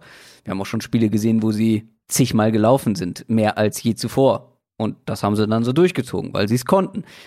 Ich traue auch Andy, Andy Reid so ein bisschen zu, dass wenn der richtige Gegner kommt, der genau damit Probleme hat, dass wir auch Clyde Edwards Hilaire im Slot sehen mehr, dass wir ihn mehr auf Engel Routes sehen und so weiter. Ähm, aber bisher echt, ja, sehr uninspiriert, würde ich sagen. Nur drei Targets über zehn Yards. Ähm, vielleicht ja auch in diesem Matchup in irgendeiner Form, weil ja, wir haben die ganzen Waffen angesprochen im Passspiel, aber laufen wird schwierig. Vielleicht nutzen sie Edward Hilaire so ein bisschen auf eine andere Art und Weise. Ja, vielleicht. Also weiß man nie, was Andy Reid sich konkret ausdenkt für eine Defense. Ähm, ich sage mal so, ich glaube, das Spiel wird sehr in der Mitte des Feldes in jedem Fall stattfinden für äh, aus, aus Chiefs Sicht. Argument weil sie, für ich, diesen, Hilaire. Genau, ja, genau. Deswegen könnte es auf jeden Fall sein, weil sie eben, glaube ich, diese Outside Corner nicht, also was heißt nicht, äh, nicht sich dafür scheuen, aber es ist nicht unbedingt das ideale Matchup und die Chiefs sind ja eben ein Team, was intelligent auch spielt. Insofern, wenn die Matchups eher in der Mitte sind, wenn du sagst eher die Safeties, die vielleicht äh, Linebacker außerhalb von Levante David und, ähm, und Slot Corner, dann werden die Chiefs da auch primär angreifen und ich glaube, das werden wir am Sonntag auch sehen. Aber ist es für dich auch so ein bisschen Stärke trifft auf Stärke und Schwäche in Anführungszeichen äh, trifft auf Schwäche? Also das ist die starke Bucks Defense gegen die starke Chiefs Offense und dann die schwächelnde Bucks Offense gegen die mhm. okaye, gute, solide Chiefs ja. Defense, mehr oder weniger. Also die ja, Chiefs. bisschen schon, ja. Schon, oder? Ähm, die Chiefs sind natürlich insgesamt das bessere Team. Ich glaube, da sind wir uns alle einig. Und die Bucks haben eigentlich ja nur eine Chance, wenn die eigene Defense am Limit spielt, äh, nicht gegen den Blitz aufgefressen wird, was du erwähnt hattest. Und wenn die Offense sich ein bisschen anpasst, verändert. Mhm. Ähm, sonst sehe ich hier echt nur Außenseiterchancen für die Bucks. Also es kann natürlich immer sein, einfach, dass es ein Spiel wird, wo wir sagen, was ich jetzt ja vorhin gesagt habe, die individuelle Qualität von der Bucks Offense ist ja nun mal wahnsinnig hoch und wenn wenn die Chiefs auch nur ansatzweise in die Richtung gehen defensiv, wie sie gegen die Raiders gespielt haben, dann kann es halt sein, dass die Bucks denen 40 einschenken und dann reicht's ja im Endeffekt irgendwie ein Drive, der blöd läuft für die Chiefs Offense und du verlierst vielleicht, weiß ich nicht, 38 40 oder sowas in der Richtung. Also sowas kann ich mir schon vorstellen. Ähm, aber rein vom vom Ablauf her und von, wenn ich das Spiel jetzt irgendwie hundertmal durchdenke, dann sehe ich schon meistens die Chiefs irgendwie vorne und das fängt eben halt für mich damit an, dass sie unter anderem auch das deutlich bessere Coaching aktuell haben, gerade eben auf der offensiven Seite des Balls. Ja, und das ist halt ein Riesenfaktor. Das hat man auch gegen die Rams gesehen. Aber was ich mich gerade gefragt habe, ist das sowas, was du in deiner Freizeit machst, so ein Spiel hundertmal durchdenken? oder? Wenn ich Freizeit hätte, dann würde ich das machen, ja. ja, ja. Machen wir weiter mit dem verschobenen Spiel. Ich glaube, wir wissen, wissen wir da schon die Kickoff-Zeit? Also auf NFL.com haben sie auf jeden Fall noch nichts eingetragen. Nee, die Zeit ist offiziell, soweit ich weiß, noch nicht angegeben. Ich würde vermuten, dass sie es in den späten Slot schieben, weil da sind nur drei Spiele. Aber mhm. ähm, kann natürlich auch sein, dass man da Du ja, genau, gerne auch zehn Spiele im frühen Fenster und richtig. dann nur zwei im späten. Ja, vor allem, vor allem ist ja Chiefs gegen Bucks ist ja kein Primetime-Spiel, sondern ist ja im späten Fenster und das wollen sie sicher nicht mit Steelers Ravens äh, dagegen halten. Also ich ja, mal schauen. Aber es wird auf jeden Fall, auf jeden Fall ist gut gesagt, es ist auf jeden Fall für Sonntag vorgesehen. Die Pittsburgh Steelers treffen auf die Baltimore Ravens. Das ist ein sehr interessantes Spiel. Ähm, ich hätte mich da auch schon am Donnerstag drauf gefreut. Naja, gucken wir mal, ob es Sonntag stattfindet. Die ungeschlagenen Steelers mit 10 und 0 treffen auf die Ravens, die in den letzten vier Spielen dreimal verloren haben Und dann ist natürlich auch noch die Frage, ja, das wurde verschoben, aber wir haben auch darüber gesprochen, es gab ähm, positive Tests. Man muss gucken, wie werden die nächsten Tests ausfallen. Es gibt schon ein paar, die in Quarantäne sind. Also wir müssen erstmal gucken, äh, wer da letztendlich für die Ravens auch auf dem Platz steht, ist ja nicht ganz irrelevant mhm. in dem Fall. Ja, also wir wissen, dass die beiden Running Backs, wie gesagt, die wurden positiv getestet, sprich, die werden auf keinen Fall spielen. Ja. Und dann also kann man sich ja ausrechnen, mehr oder weniger alles, was ab morgen noch als Close Contact dazukommt, kann auf keinen Fall spielen, so wie mhm. ich jetzt den, den Ablauf verstehe. Weil Donnerstag, Freitag, Samstag, Sonntag sind nur vier Tage. Ähm, aber auch von den anderen kann es ja durchaus sein, dass da die jetzt nur in Anführungszeichen als Close Contacts auf der Liste sind, wie in Brandon Williams, wie in Calais Campbell, wie in, wie in Pernell McPhee, wie die Offensive Liner, die ich vorhin angesprochen hatte. Ähm, aber es ist ja auch nicht ausgeschlossen, dass jetzt in den nächsten Tagen noch jemand genau. positiv getestet wird, oder? Genau, das also. ist ja letztlich der Grund, warum sie es verschieben, weil wir halt ja, nicht wissen, genau. wer da noch möglicherweise infiziert sein könnte. Ähm, also da kann auch noch ein Name dazukommen, kann sein, wenn ihr die Folge hört, sind es noch irgendwie drei andere Spieler. Äh, ja, aber Wovon wir auf jeden Fall ausgehen können, die Ravens werden im offensiven Backfield deutlich limitiert sein, weil die beiden Running Backs werden sicher nicht spielen. Und höchstwahrscheinlich werden sie auch in der Defensive Line einige, äh, werden die noch mal einige Leute fehlen.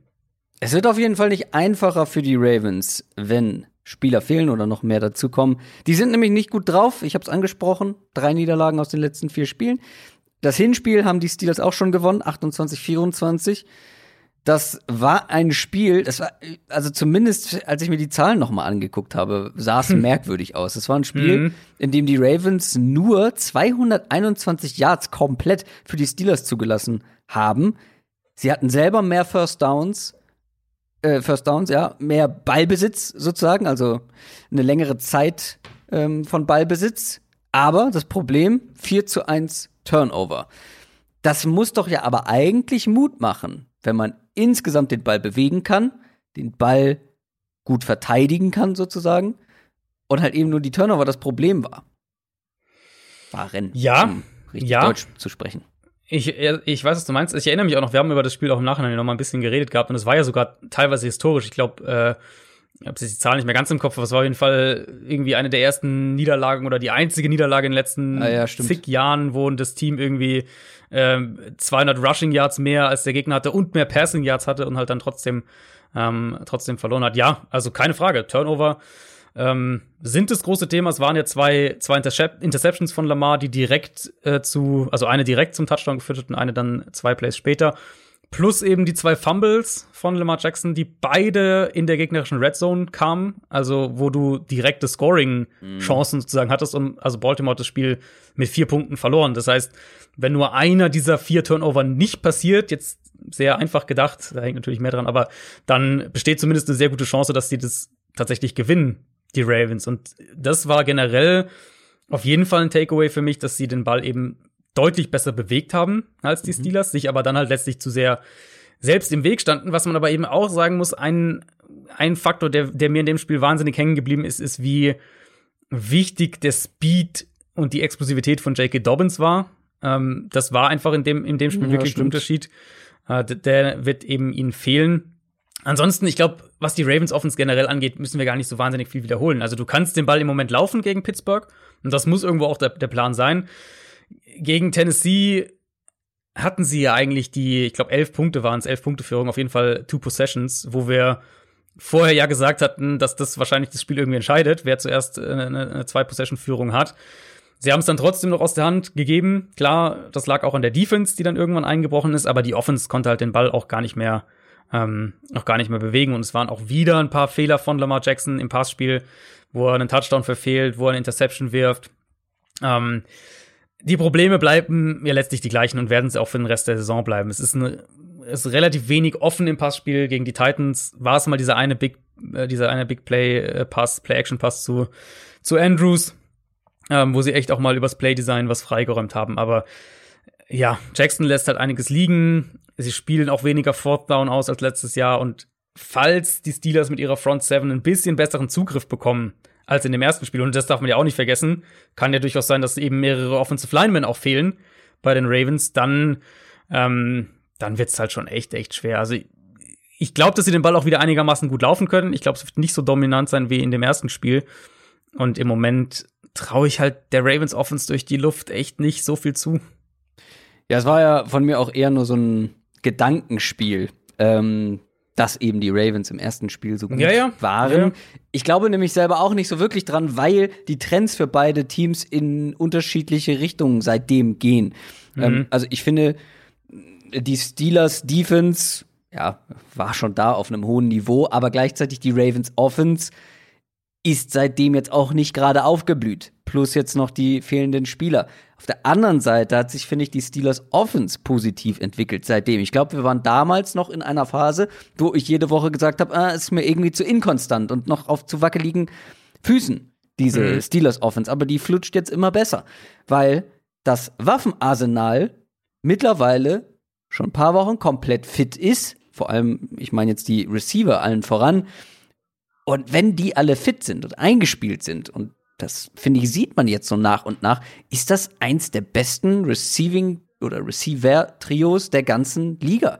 Also ganz weit oben mit dabei. Junge Spieler, klar, muss man erstmal abwarten, ob sie das Niveau länger halten können, aber Deontay Johnson ist wieder da, äh, Claypool sowieso, Juju wird besser eingebunden oder spielt auch individuell besser.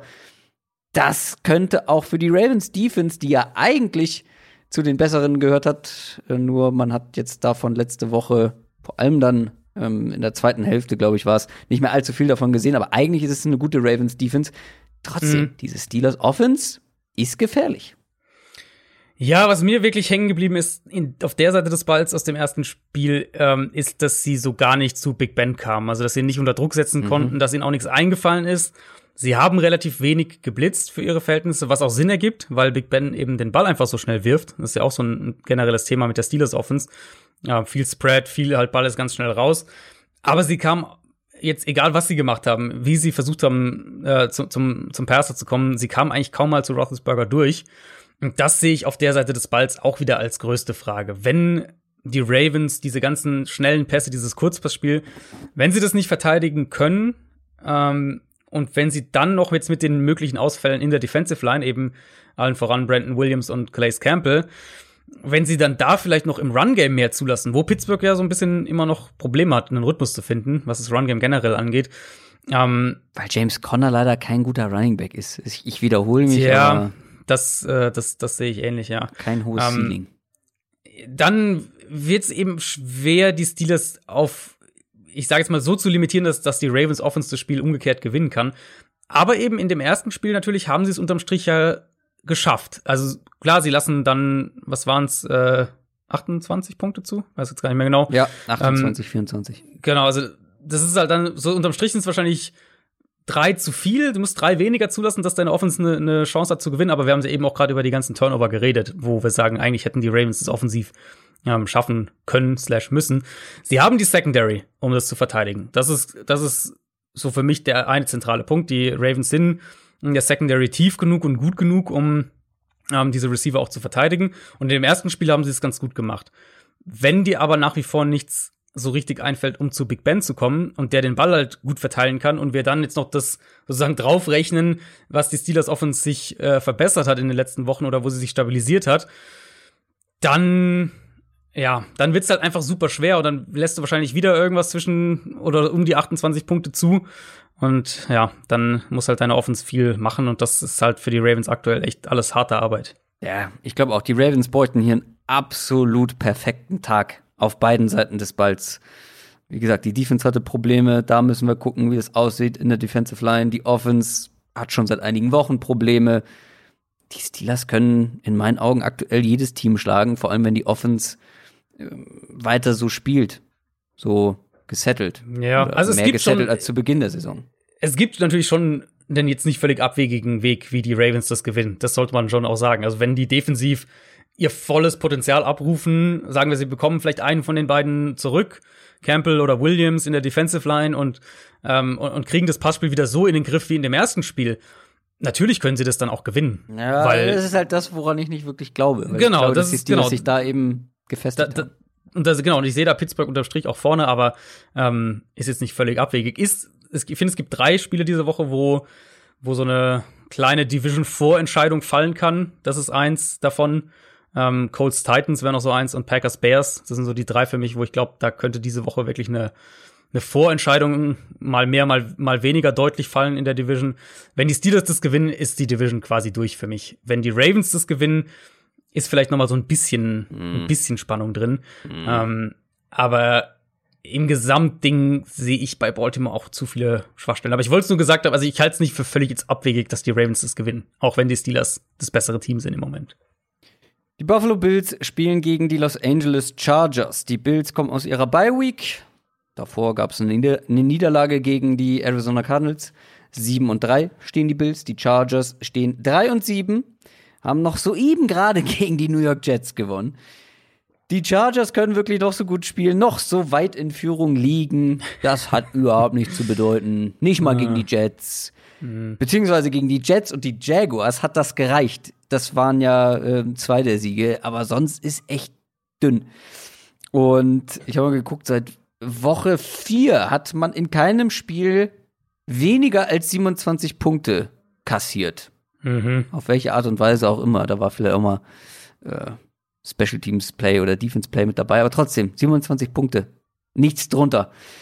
Heißt aber im Umkehrschluss, die Offense muss mega viel punkten. Das tut sie meistens auch, äh, je nachdem, weil Justin Herbert eine super, super Rookie-Saison spielt, haben wir auch schon mehrfach drüber gesprochen. Ähm, hier mal so ein paar Fun-Stats äh, für den Hinterkopf. Der ist auf einer Pace für einige Rekorde. Zum Beispiel Rekord für die meisten Passing Yards als Rookie. Und zwar einfach mal so mit 400, 500 mehr ähm, als der bisherige Rekord hatte. Ich glaube, Andrew Luck ist es ja. Ist es Andrew Luck? Ich glaube schon. sein, ja. ja. Also Andrew Luck hält ganz viele von diesen ja, genau. Rekorden, ja. Ähm, Andrew Luck hält nicht den Rekord für die meisten Passing Touchdowns in der Rookie-Saison. Das tut Baker Mayfield, mhm. liegt bei 27. Justin Herbert ist auf einer Pace für 39. Und es gibt noch den Rekord für die meisten angekommenen Pässe in einer Rookie-Saison. Äh, auch da wäre er mit Abstand vorne und er wäre auch so in der Richtung für die meisten Passversuche in der Rookie-Saison. Also, ähm, wenn der so weiterspielt, dann wird der wirklich mehrfach in den Geschichtsbüchern landen. Die Frage ist nur, wird er so weiterspielen? Wann wird er vielleicht so ein bisschen geerdet? Wird er überhaupt geerdet? Wird es diese Woche der Fall sein? Fragezeichen, weil die Bills Defense ist bislang auch eine sehr herbe Enttäuschung. Ja, ich sehe sie aber trotzdem als ein unangenehmes Matchup, sagen wir es mal so, für die Chargers. Also die Bills haben sicher nicht die individuelle Pass-Rush-Qualität, die beispielsweise die Chargers auf der anderen Seite haben.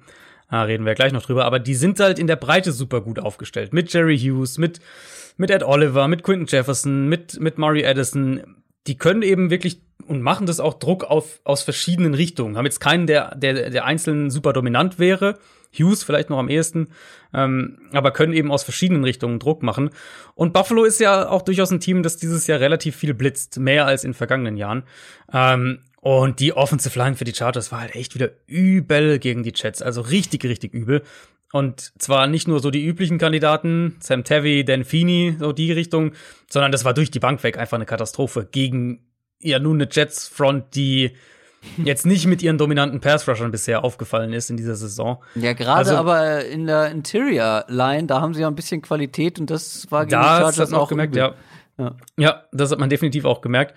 Ähm, wenn ihnen das wieder passiert, den Chargers, dann werden sie, glaube ich, von dieser Bills-Front ziemlich zerlegt.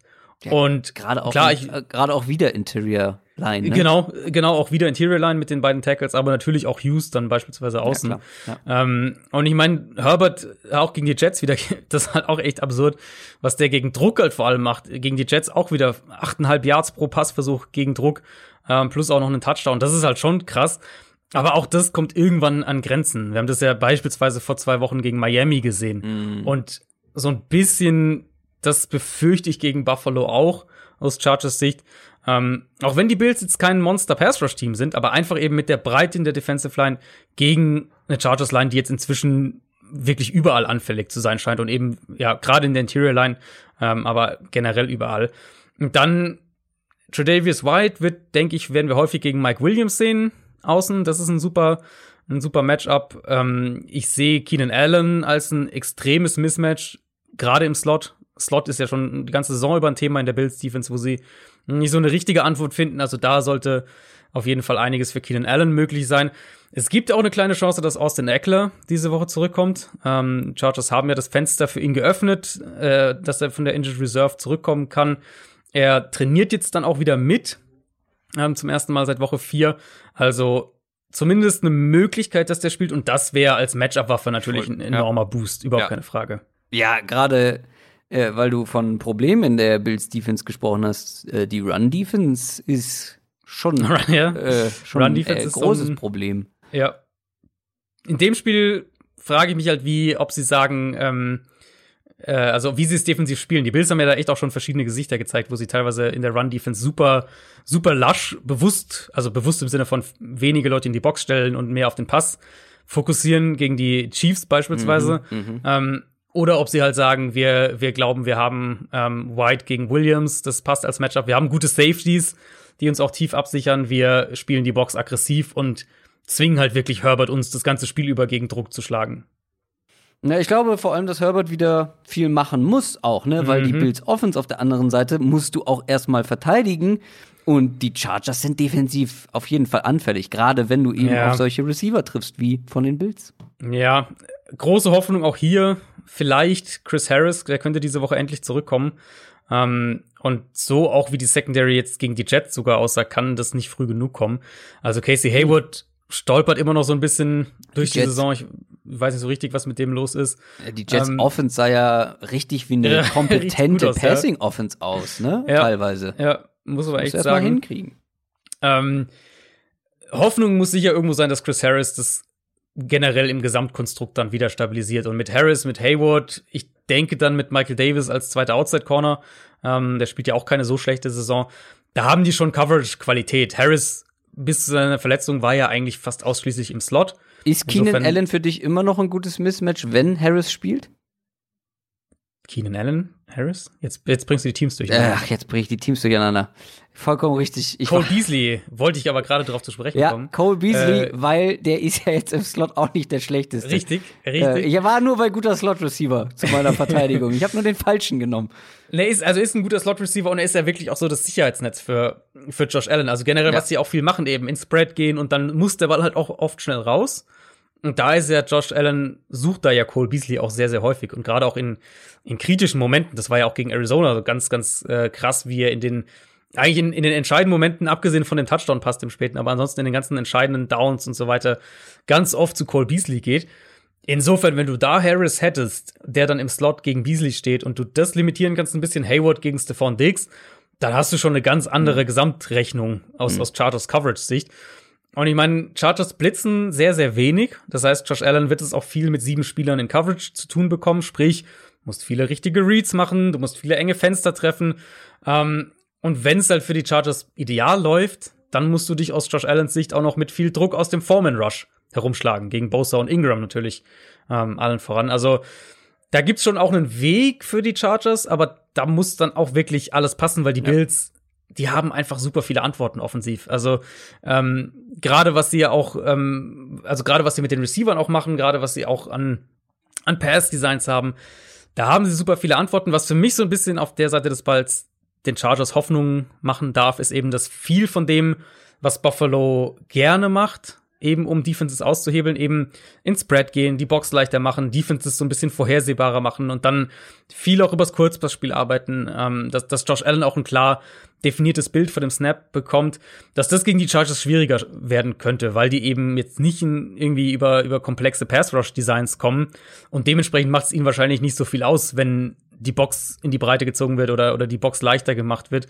Ähm, und weil sie eh viel Nickel-Defense spielen und, und Chris Harris potenziell, wenn er spielen kann, eine Antwort im Slot wäre, dann wird's für die Bills, glaube ich, auf jeden Fall schwieriger offensiv, um da, also da Yards zu kreieren. Aber wer, ihr, ihr habt schon gemerkt, wenn ihr jetzt, äh, wenn ihr mir zuhört, dass ihr, dass es sehr auf, auf äh, das muss gut laufen und das muss gut laufen und wenn das gut läuft, ähm, ja, klar, das muss alles irgendwie passen. Da gibt's aber schon zumindest ein Szenario, was nicht völlig absurd ist für die Chargers.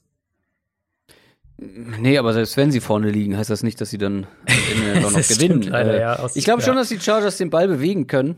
Ähm, mhm. Haben wir ja drüber gesprochen. Aber ich habe so meine Sorge, wie du ja auch, beim Ball verteidigen. ob sie das so gut Ja. hinkriegen. Und Special Teams kommen ja auch noch dazu. Also da haben sie ja fast jede Woche irgendwie Block, Punt oder irgendwas in der Richtung, also gegen sich, Ja. die Chargers. Das äh, kommt ja irgendwie auch noch dazu.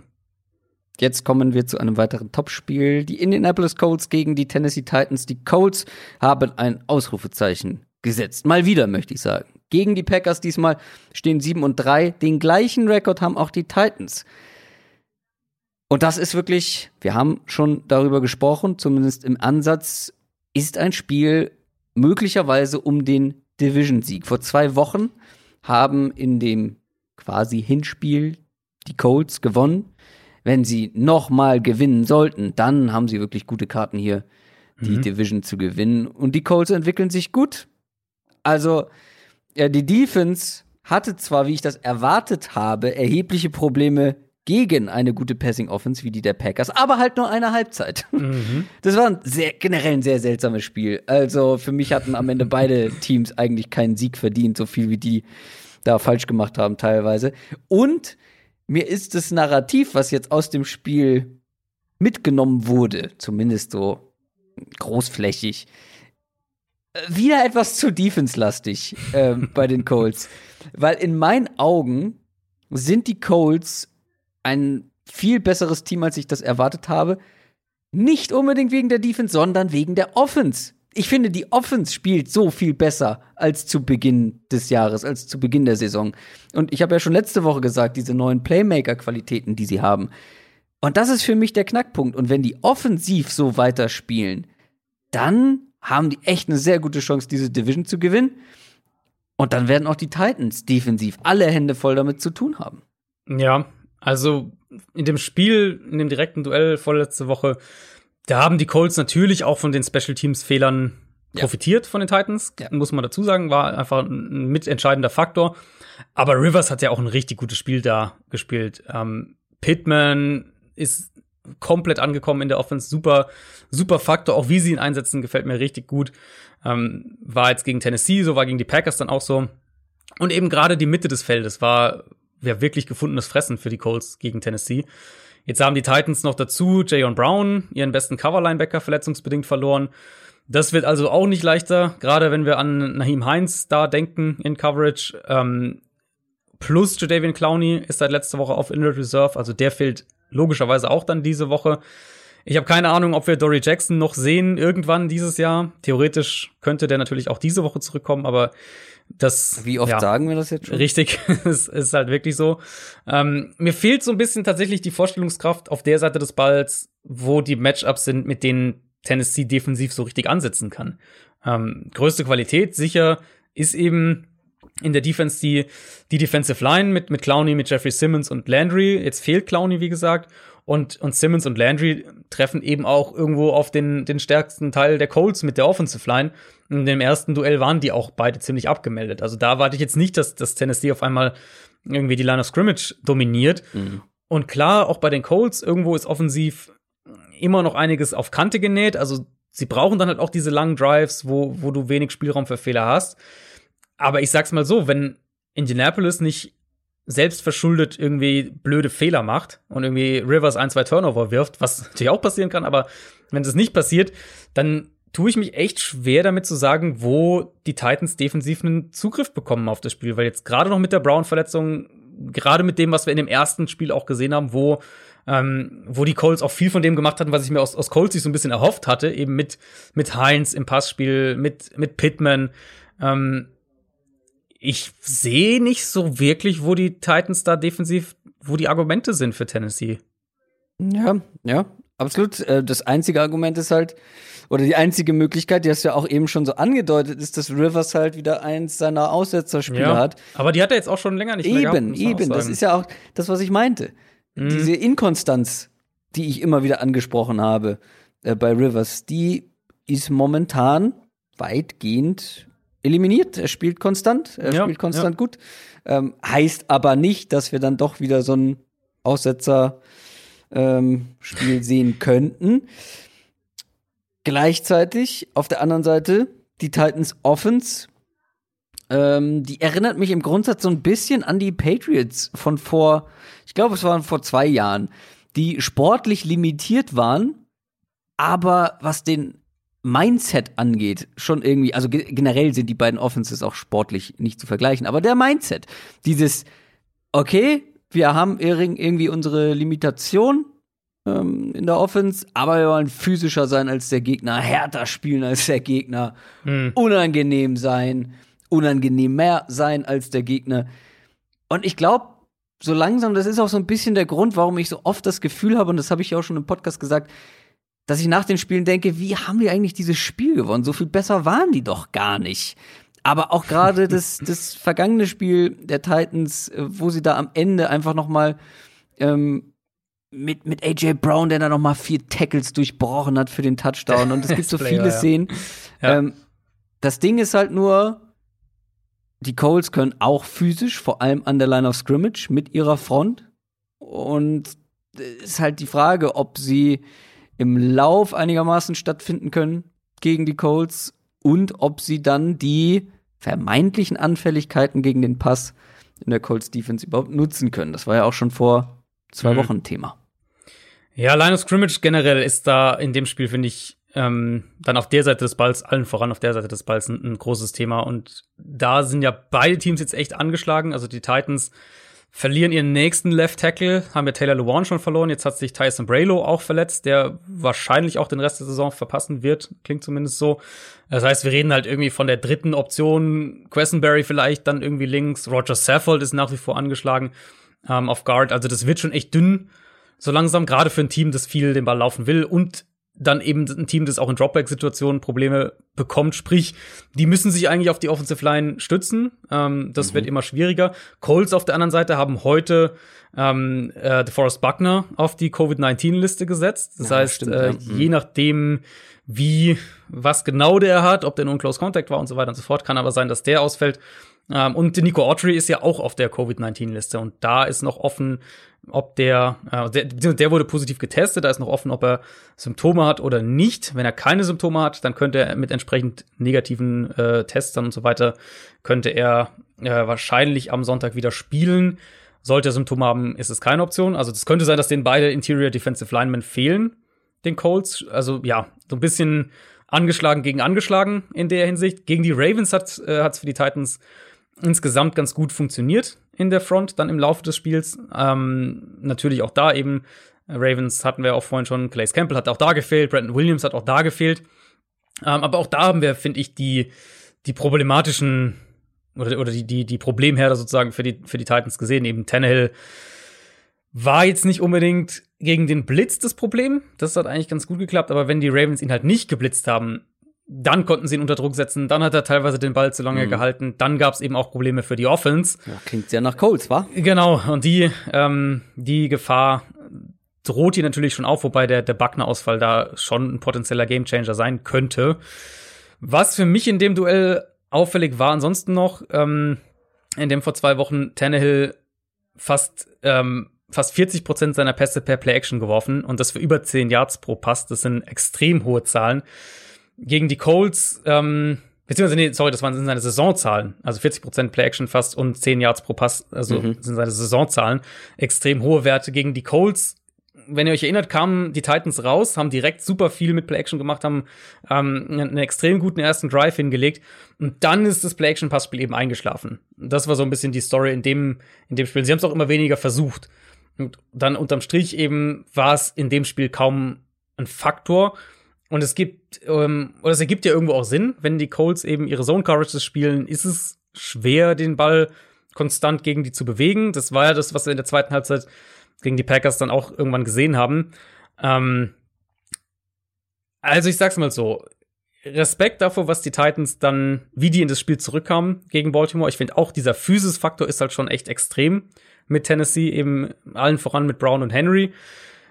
Aber auch da war es ja eben super eng alles. Also du hast diesen Drive, der mit dem Fake Punt am Leben bleibt, ein Drive, der mit einer Roughing the Passer Strafe ja. am Leben bleibt. Also du warst von den Fehlern der Ravens Offense natürlich auch abhängig. Tannehill hat diese eine üble Interception, wo er komplett übersieht, dass sich ein Verteidiger in, in die Underneath Coverage zurückfallen lässt. Das sind halt so Sachen, wo ich sag, das ist halt, also das kann halt mal gut gehen, das kann genauso gut mal nicht gut gehen. Gegen die Ravens ist es mal gut gegangen ich glaube halt, dass die Colts selbst ohne Buckner, wenn wir jetzt vom Passspiel reden, eben diese Mitte des Feldes, diese ganzen In-Breaking Routes, mit denen Tennessee arbeiten will, dass sie die mit, mit Leonard, mit Blackman, ähm, dass sie die echt ganz gut verteidigt bekommen. Und dann ist eben die Frage, wer, welche angeschlagene Unit gewinnt die Line of Scrimmage auf der Seite des Balls und können die Titans den Ball laufen oder nicht? Ja, es klingt bei dir schon sehr nach Colts, wa? Ich tendiere schon zu den Colts, ja. Also der Buckner-Ausfall, ähm, wie gesagt, also wenn er ausfällt, das könnte ein Gamechanger sein, keine Frage. Aber im Gesamtkonstrukt sehe ich die Colts eben stabiler, wie du gesagt hast, auch eben gerade wegen der eigenen Offense. Das ist ein sehr, für mich ein sehr enges Spiel, für dich glaube ich auch mhm. und vor allem, wie schon erwähnt, ein sehr wichtiges Spiel für beide ja. Teams, was den Ausgang der Saison angeht. New England Patriots spielen gegen die Car gegen, genau, gegen die Arizona Cardinals. Da kommen mhm. die her. Die Patriots haben gegen die Texans verloren. 4 und 6. 6 und 4 sind die Cardinals. Die haben gegen die Seahawks verloren. Ich habe es letzte Woche gesagt. Ich sage es diese Woche nochmal. Für mich haben die Patriots in diesem Segment hier nichts mehr verloren. die müssen in die Speed Round. Die Niederlage hat für mich sämtliche Playoff-Hoffnungen für die Patriots beendet. Die Defense ist aktuell nicht gut genug. Äh, Gerade das könnte man auch hier wieder sehen gegen die Cardinals Offense. Und ähm, ja, die Cardinals Offense ist sehr inkonstant von mir aus. Aber ich glaube schon, die Cardinals Offense sollte auch gegen die Patriots Offense den Ball, äh, gegen den Patriots Defense den Ball gut bewegen können. Ja, ich fand's gegen Seattle war es halt einerseits ärgerlich, andererseits schade aus Cardinals Sicht. Wir wissen halt letztlich einfach nicht, wie schwer diese Schulterverletzung von Murray war und ist, mhm. wie sehr sie ihn auch limitiert hat. Er hat jetzt. Ähm, Aber jetzt hat man nicht mehr viel davon gehört, ne? Ja, er hat jetzt Anfang der Woche auch nur individuell trainiert. Okay. Ähm, mhm. Sie haben auch gesagt, sie lassen ihn weniger werfen unter der Woche, um da die Schulter zu schonen. Also es ist schon jetzt auch immer noch ein Faktor. Ähm, Kingsbury hat jetzt heute am Mittwoch nochmal gesagt, sie, sie gucken halt, wie vor allem am, am Donnerstag im Training die Schulter antwortet und reagiert und so weiter und wie das, wie das äh, sich gestaltet.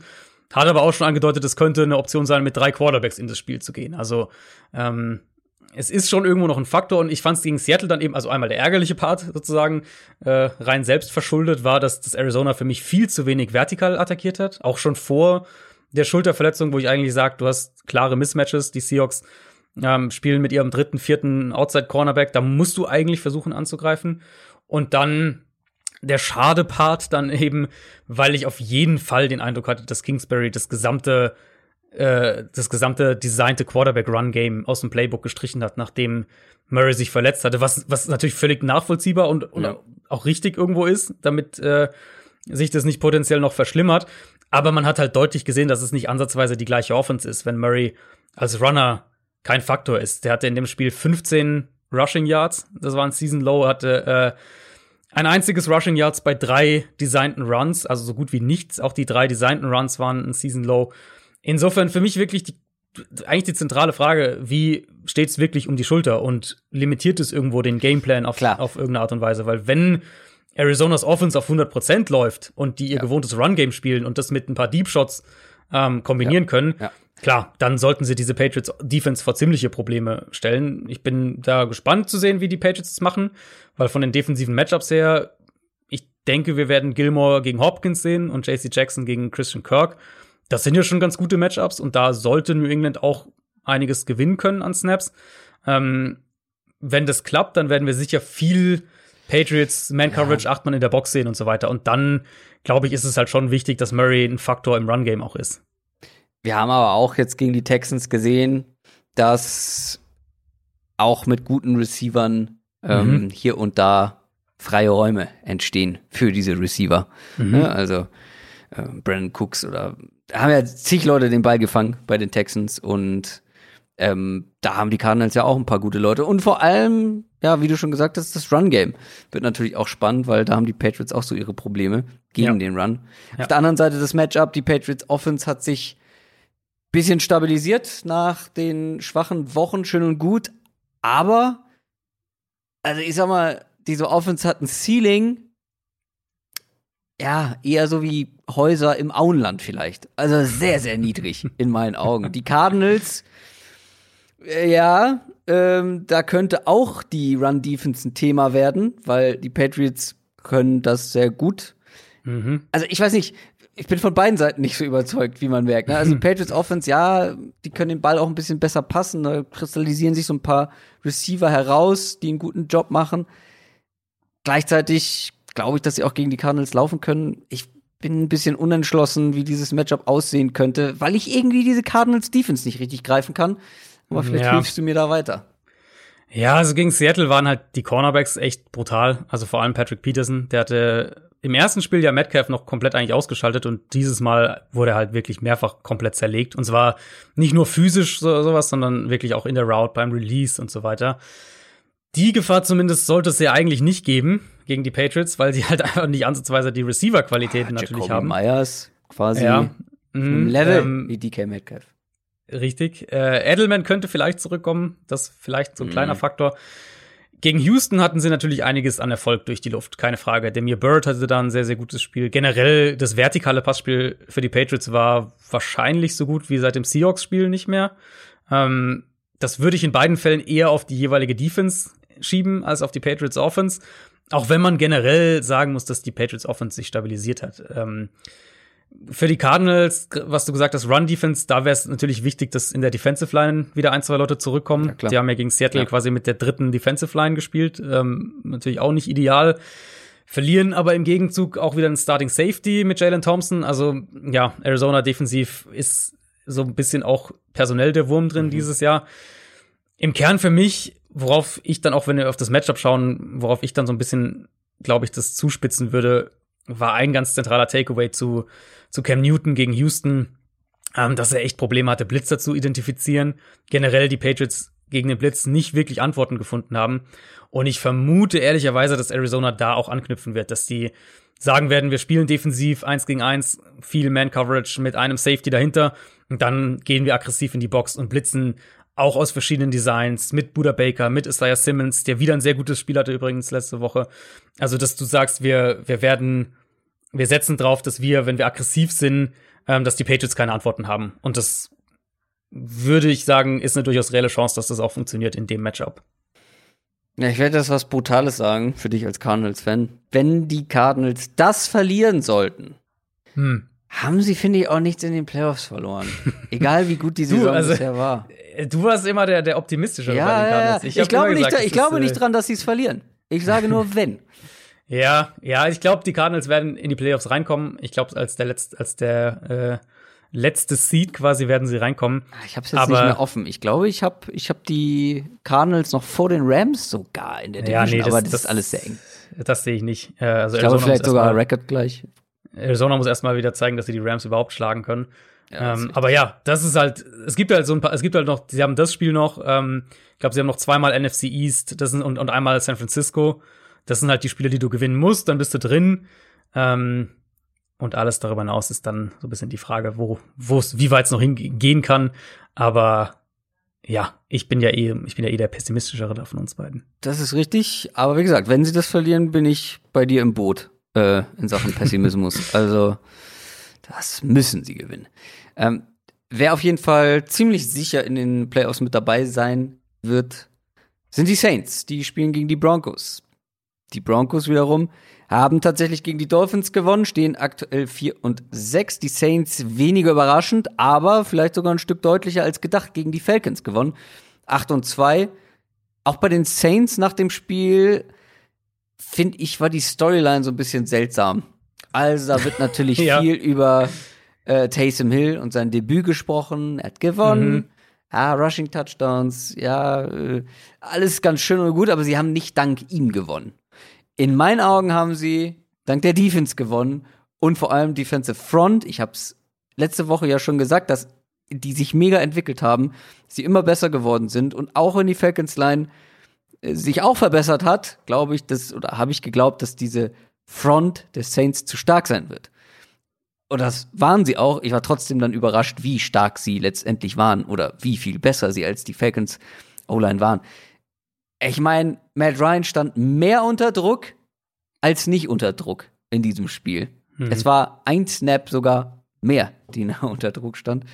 Ähm, und diese Denver Broncos O-Line hätte ich jetzt in, intuitiv hinter die Falcons Line eingeordnet. Sprich, mhm.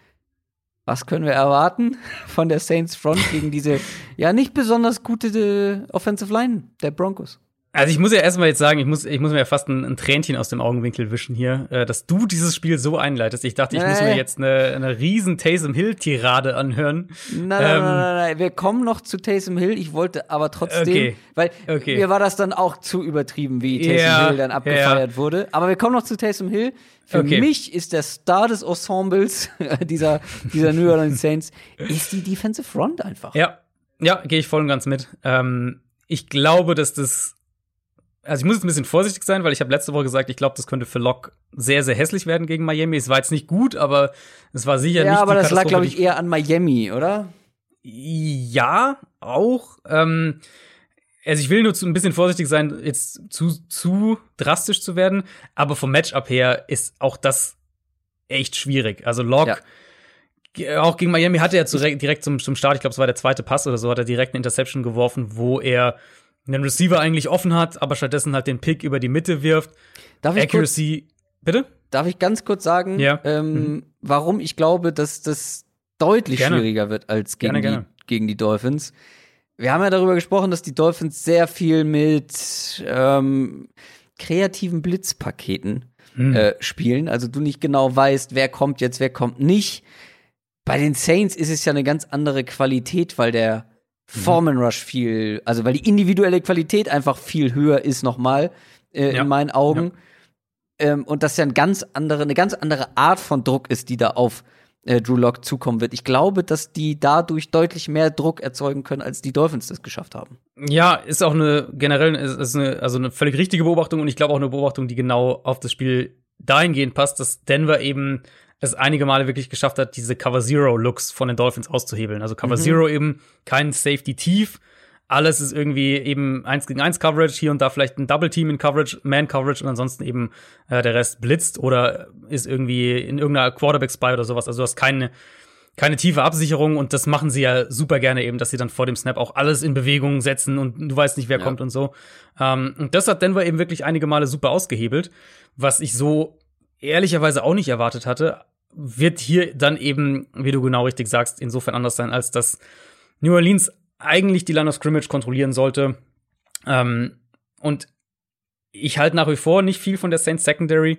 Äh, das hat sich nicht geändert. In dem Matchup spezifisch sehe ich sie aber rein mit ihrer Aggressivität und eben was, was die Defensive Line sozusagen wegräumt, sehe ich die Saints halt trotzdem defensiv klar vorne, weil ich gehe ja. fest davon aus, dass Lockdown Fehler machen wird dass ich, dass die Saints sozusagen dann für ihre Aggressivität in Kombination mit der mit der individuellen Qualitäten der Defensive Line, dass sie dafür dann ähm, dafür dann auch belohnt werden. Und dann wird also Lock wird sicher auch ein zwei ein zwei Big Plays anbringen. Das denke ja. ich auf der anderen Seite auch. Aber ja. wenn die den Ball halt nicht laufen können und das war ja eigentlich die die Baseline gegen Miami, die konnten ja den Ball super laufen, die Broncos. Ähm, dann fehlt mir halt einfach so der Glaube dran, dass Denver so wirklich drei, vier, fünf konstante Scoring Drives hinlegt. Ja, ich habe fast genau das gleiche hier stehen. Broncos vielleicht hier und da ein Big Play, tiefe Pässe, wenn er irgendwie mal dem Druck ausweichen kann. Ähm, da sind die Saints anfällig. Und jetzt Zitat, aber die werden nicht ständig irgendwelche langen zwölf Play Drives mm, hinlegen. Genau. Also ähm, quasi exakt das gleiche in meinen Notizen. Aber jetzt müssen wir über Taysom Hill sprechen.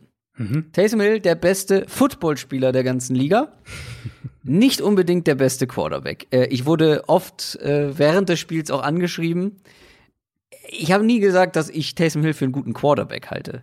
Und ich war auch selber überrascht, dass er, ich meine, wer die letzte Folge gehört hat, weiß es, dass wir beide davon ausgegangen sind, dass James Winston eigentlich starten wird, aber ja, hat er nicht. Ja. Es war Taysom Hill der ja auch als Backup-Quarterback bezahlt wird. Also eigentlich war es logisch, dass der. Ja, es war eine ganz, ganz gute. Ich habe dann zufällig, als ich irgendein Spiel Real Life mir angeschaut habe, dann am Montag, ähm, war das die Kommentatoren-Crew, die wohl im ersten Saisonspiel die Saints hatten. Und die haben ja, gesagt, genau, genau, ähm, das habe ich auch gehört, ja. Ja, genau, dass die, dass sozusagen Sean Payton ihnen eigentlich ganz klar gesagt hat, wenn sich Breeze halt in einem Spiel verletzt, dann ist James Winston die Alternative. Aber wenn, Genau. wenn es sozusagen was Längeres ist oder wenn, wenn sie sagen, Breeze äh, kann, was auch, aus irgendwelchen Gründen schon ist am Montag klar, dass er am Sonntag nicht spielen kann, ähm, sprich, sie haben die Woche für die Vorbereitung, dann ist es eben Taysom Hill. Also aus deren, aus, aus Coach-Sicht, aus Teamsicht war das wohl von Anfang an völlig logisch.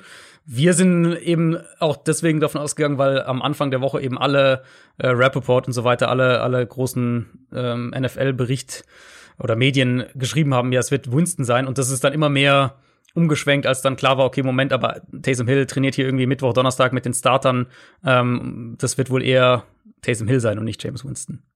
Es war Taysom Hill. Er hat gewonnen. Er wird wahrscheinlich nie ein richtig guter Quarterback. Also, äh, ich habe es im Livestream ja auch noch mal gesagt. Also, viele denken vielleicht, der wäre noch super jung, weil er ja noch gar nicht so lange mit dabei ist. Aber der Typ ist auch schon 30, weil er äh, erst mit 27 gedraftet wurde. Äh, also, das ist jetzt auch kein Jungspund mehr. Vier Kein- Jahre älter als äh, James Winston. ja, äh, eben. ähm, ich meine, ja, die Deep Balls waren eine Katastrophe, aber ansonsten war es zumindest ordentlich und er gibt halt dieser Offense eine andere Dimension durch seine Qualitäten als Runner. Ist einfach eine Ebene, die diese Offense vorher nicht hatte. Ähm, und man muss auch dazu sagen, besonders viele Deep Balls äh, gab es in dieser Offense vorher mit Breeze jetzt auch nicht Mhm. unbedingt Das stimmt, ja. was halt, also Taysom Hill wird jetzt irgendwie mehr oder weniger, kommt aufs Medium drauf, äh, drauf an, abgefeiert. Wen man aber abfeiern sollte, neben der Defensive Front, ist natürlich Sean Payton, der es geschafft hat, ähm, Mhm. Echt eine funktionierende Offense um einen komplett anderen Quarterback zu basteln. Und jetzt trifft man auf eine Defense, ähm, die wird, glaube ich, noch mal ein Stück oder wird ein, wird ein gutes Stück eine größere Herausforderung sein als die der Falcons. Ich bin Oh halt ja. gespannt, äh, wie es dann, wie es dann in diesem Matchup aussieht. Aber trotzdem, Sean Payton ähm, hat danach ja auch ähm, paar Mic Drops auf Twitter äh, hingelegt. Sean Payton ist so petty, das ist echt geil. Das Ja, aber der hat, doch, der hat das doch auch einfach nur durchgezogen, um zu zeigen, Leute, ich kann sogar mit Taysom, ich kann sogar mit einem, wie ihr sagt, Tight End auf Quarterback, kann ich eine funktionierende Offense hinlegen und versohlt euch damit den Hintern. Ja, ich meine, du, du kannst dir wahrscheinlich denken, dass ich über nichts diese Woche so viel geschrieben und diskutiert habe wie Taysom Hill. Ähm, einfach weil, Du glaube ich, bekannt auch, ist, du dass bist auch ein Taysom Hill-Hater. Ja, genau. Sondergleichen. Ganz genau deswegen. Und ich habe halt, ich habe halt direkt auch am Montag geschrieben, hier dieser ganze Hype und so, das ist brutal übertrieben und, und so versucht es so ein bisschen runter zu, runter zu kühlen. Worauf natürlich dann noch am Montag auch so, glaube ich, viel in der, in der Euphorie und viele haben dann auch gesagt, hier äh, ist zu negativ und so. Also da habe ich, ich habe über, über kein Thema so viel gesprochen, diskutiert wie über Taysom Hill. Ähm, mit ein paar Tagen Abstand kann ich es, glaube ich, für mich, also meinen Eindruck, glaube ich, ganz gut so auf den Punkt bringen. Er war definitiv besser, als ich erwartet hatte. Das ist erstmal Punkt eins. Und Punkt zwei, es hat funktioniert. Das muss man ja erstmal auch, äh, auch stehen lassen. Trotzdem gehe ich aus diesem Falcons-Spiel und sage, im Prinzip habe ich nicht allzu viel Neues über Taysom Hill mitgenommen. Also es war natürlich positiv zu sehen, dass er teilweise auch durch seine Reads gegangen ist und so, absolut. Aber eben die Saints, Peyton und natürlich die Falcons Defense haben es ihm auch so leicht wie möglich gemacht. Der Gameplan war super easy mit, mit extrem viel Play-Action, mit Rollouts. Hill hatte ja keine 10 Completions ohne Play-Action. Also der hatte keine 10 Completions aus einem normalen Dropback-Passing. Und der Spielverlauf war natürlich auch perfekt. Dadurch, dass eben, du hast gesagt, Saints Defense das komplett dominiert hat, New Orleans eben nicht in den Shootout gehen musste ähm, und dass Hill den Ball laufen kann, das war ja klar. Äh, auch wenn sie ihn ja in designten Runs fast gar nicht genutzt haben, sondern gerade dieser längere Run war ja auch, glaube ich, ein Scramble.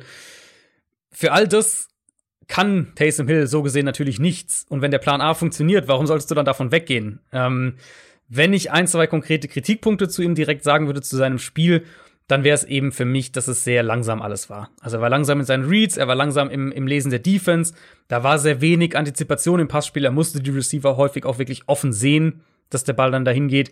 Ähm, Accuracy war, war inkonstant und ja, dieser Deep Ball, der halt irgendwo, weiß ich nicht, in der Luft gestorben ist und dann runtergefallen ist, das, keine Ahnung, was das war, sowas habe ich noch nie gesehen. Ich weiß nicht, ob er da irgendwie noch Kontakt vielleicht einen leichten bekommen hat, aber so einen Wurf habe ich auch noch nie gesehen. Ähm, wie gesagt, es hat funktioniert. Mein Punkt ist eben, ich denke, dass es so gegen die allerwenigsten anderen Teams funktioniert. Und da wird Denver, denke ich, schon ein super Test. Ähm, Broncos haben das gegen Miami auch wieder sehr, sehr gut gemacht. Viel wirklich auch Coverages umgestellt, Stunts in der Front gespielt, auch aggressiv geblitzt. Und die haben, also Tour haben sie komplett überfordert, um es mal ganz platt zu sagen. Und das könnte ich mir hier schon auch vorstellen. Mhm. Ähm, auch wenn die Saints natürlich äh, allein in der Offensive Line eine ganz andere Herausforderung darstellen.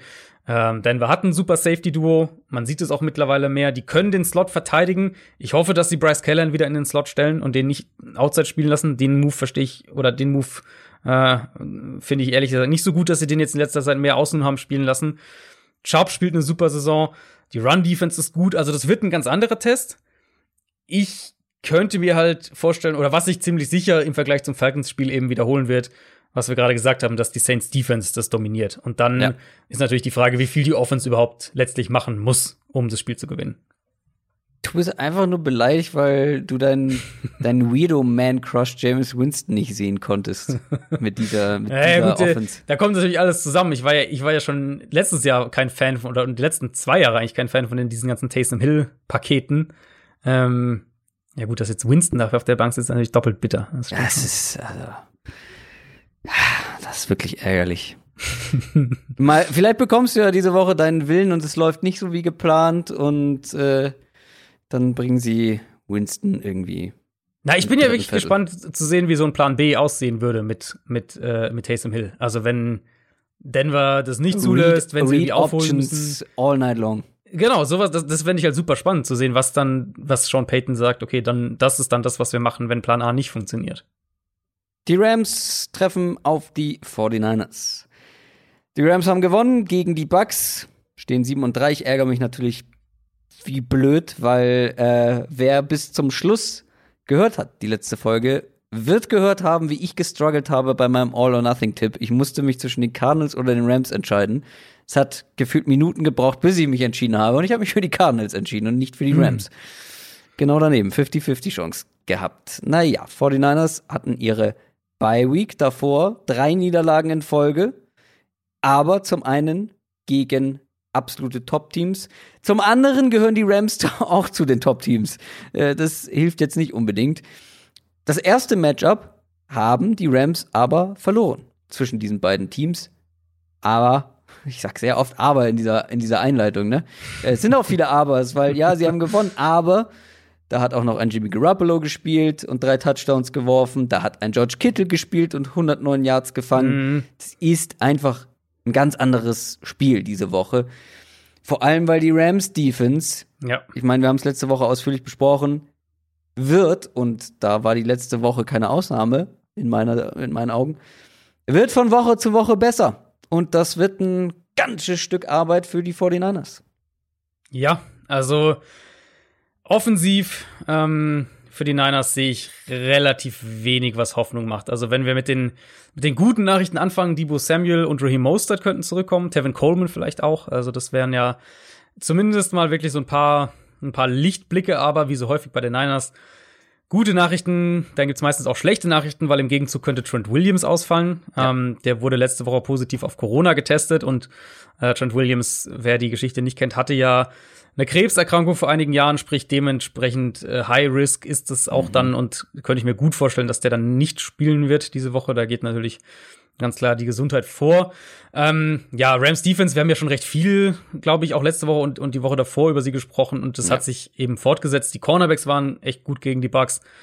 Aaron Donald hatte jetzt nicht sein auffälligstes Spiel, aber geht dann halt doch mit vier Quarterback-Pressures daraus.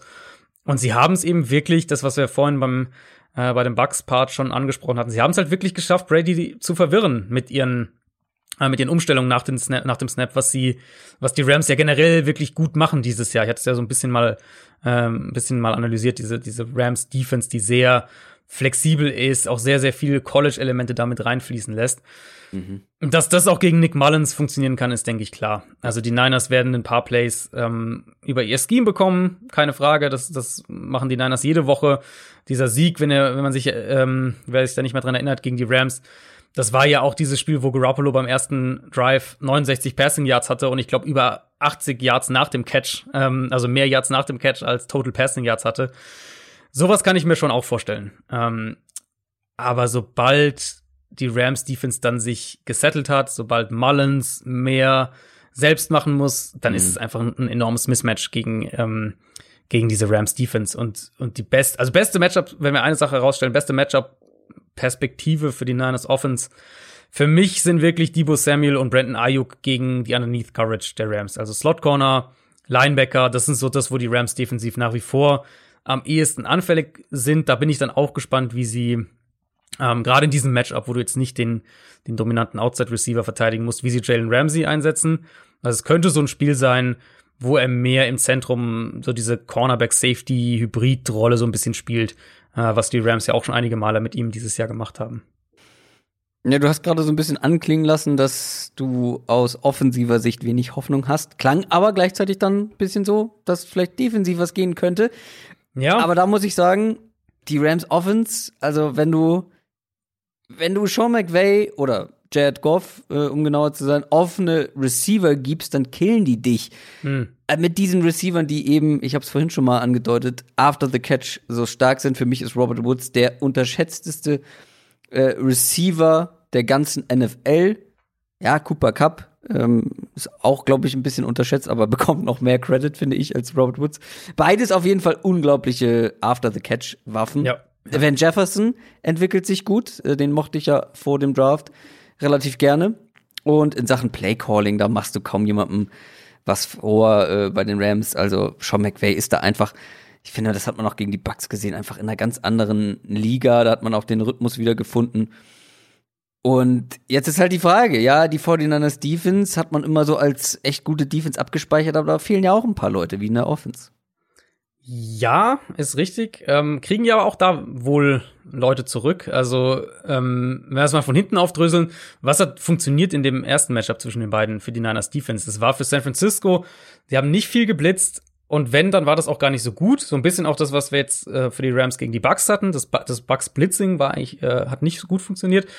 Ähm, war generell auch nicht so der entscheidende Faktor in dem Spiel, sondern was funktioniert hat, war eben, dass sie, dass sie, äh, was sie in Coverage gemacht haben. Mhm. Ähm, und sie haben Jared Goff auch wieder, gleiches Thema wieder, sie haben Jared Goff dazu gebracht, falsche Entscheidungen zu treffen, sie haben ihn dazu gebracht, den Ball länger zu halten.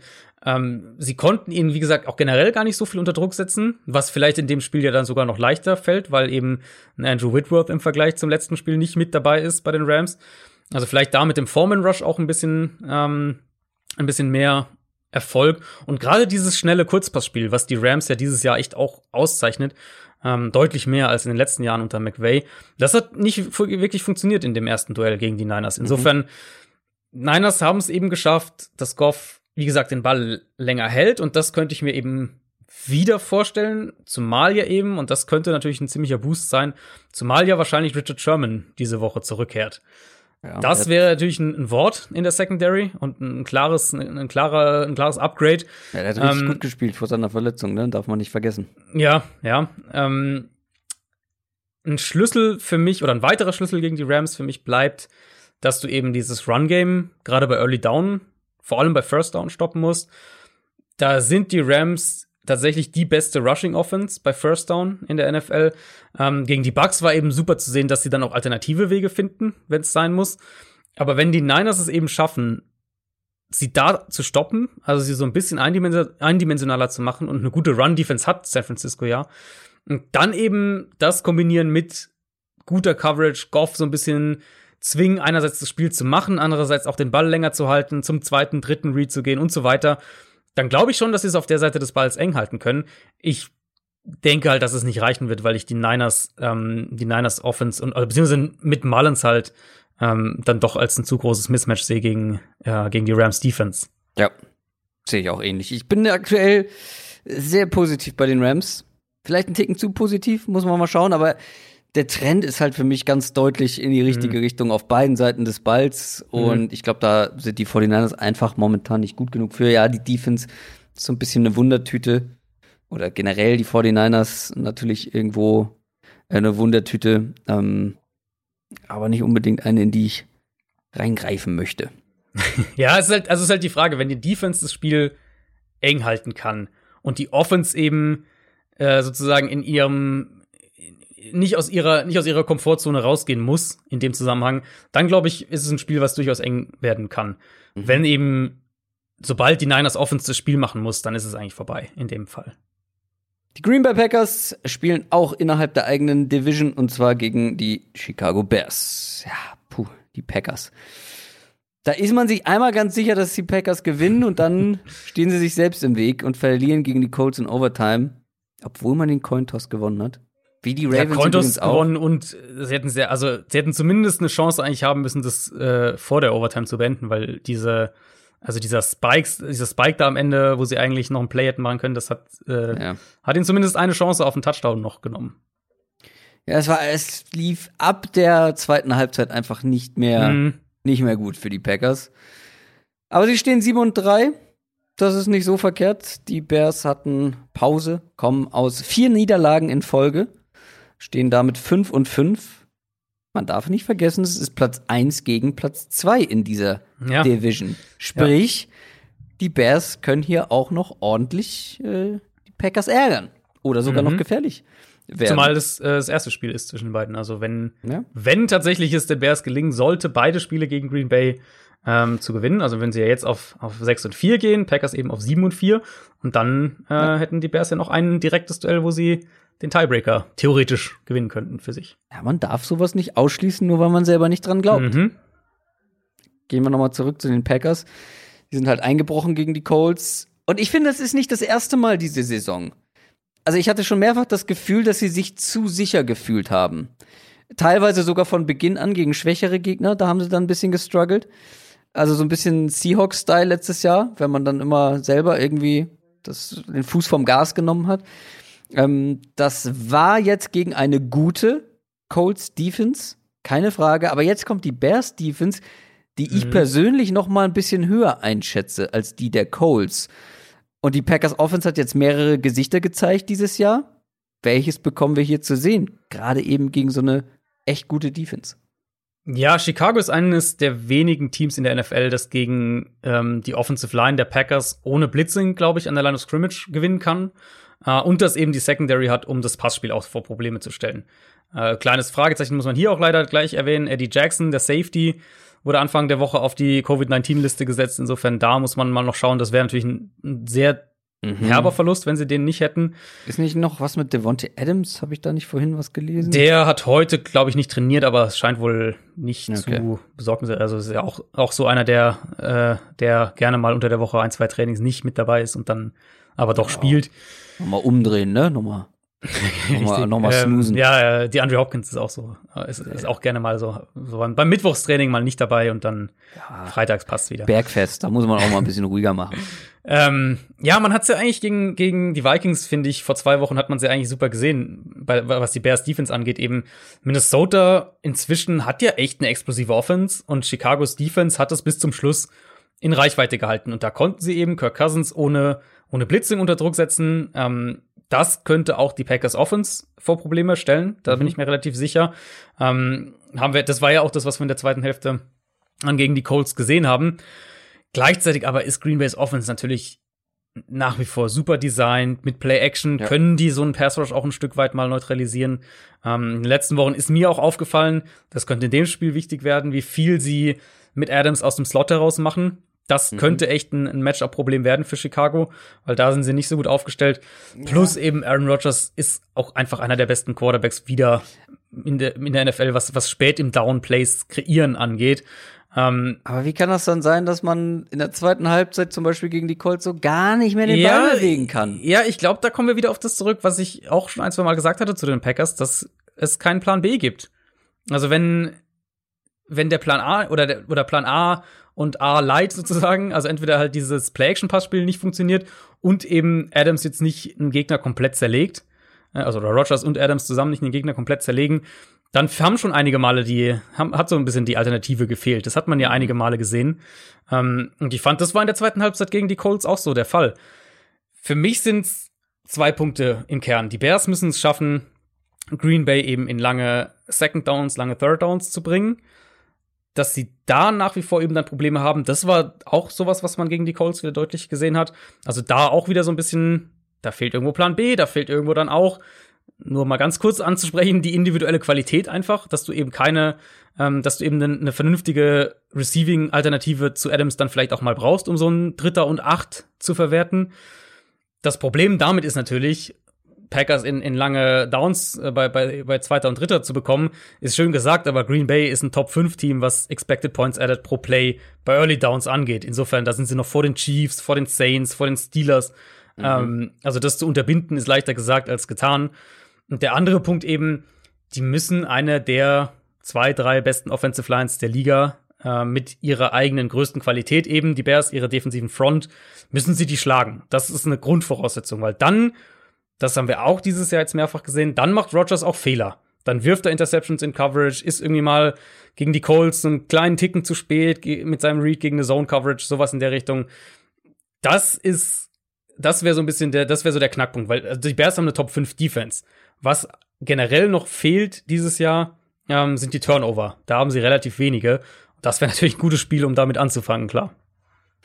Auf der anderen Seite spielt es natürlich den Packers in die Karten, ähm, da können wir die Bears Defense noch so loben, mhm. wenn die Offense so schlecht ist, wie sie nun mal ist. Und es ist nicht ganz klar, wer Quarterback spielt gegen die ja, Packers. Ja. Aber ist das wichtig? Das ist die Frage. Also, weil oh, die sind leider so schlecht offensiv.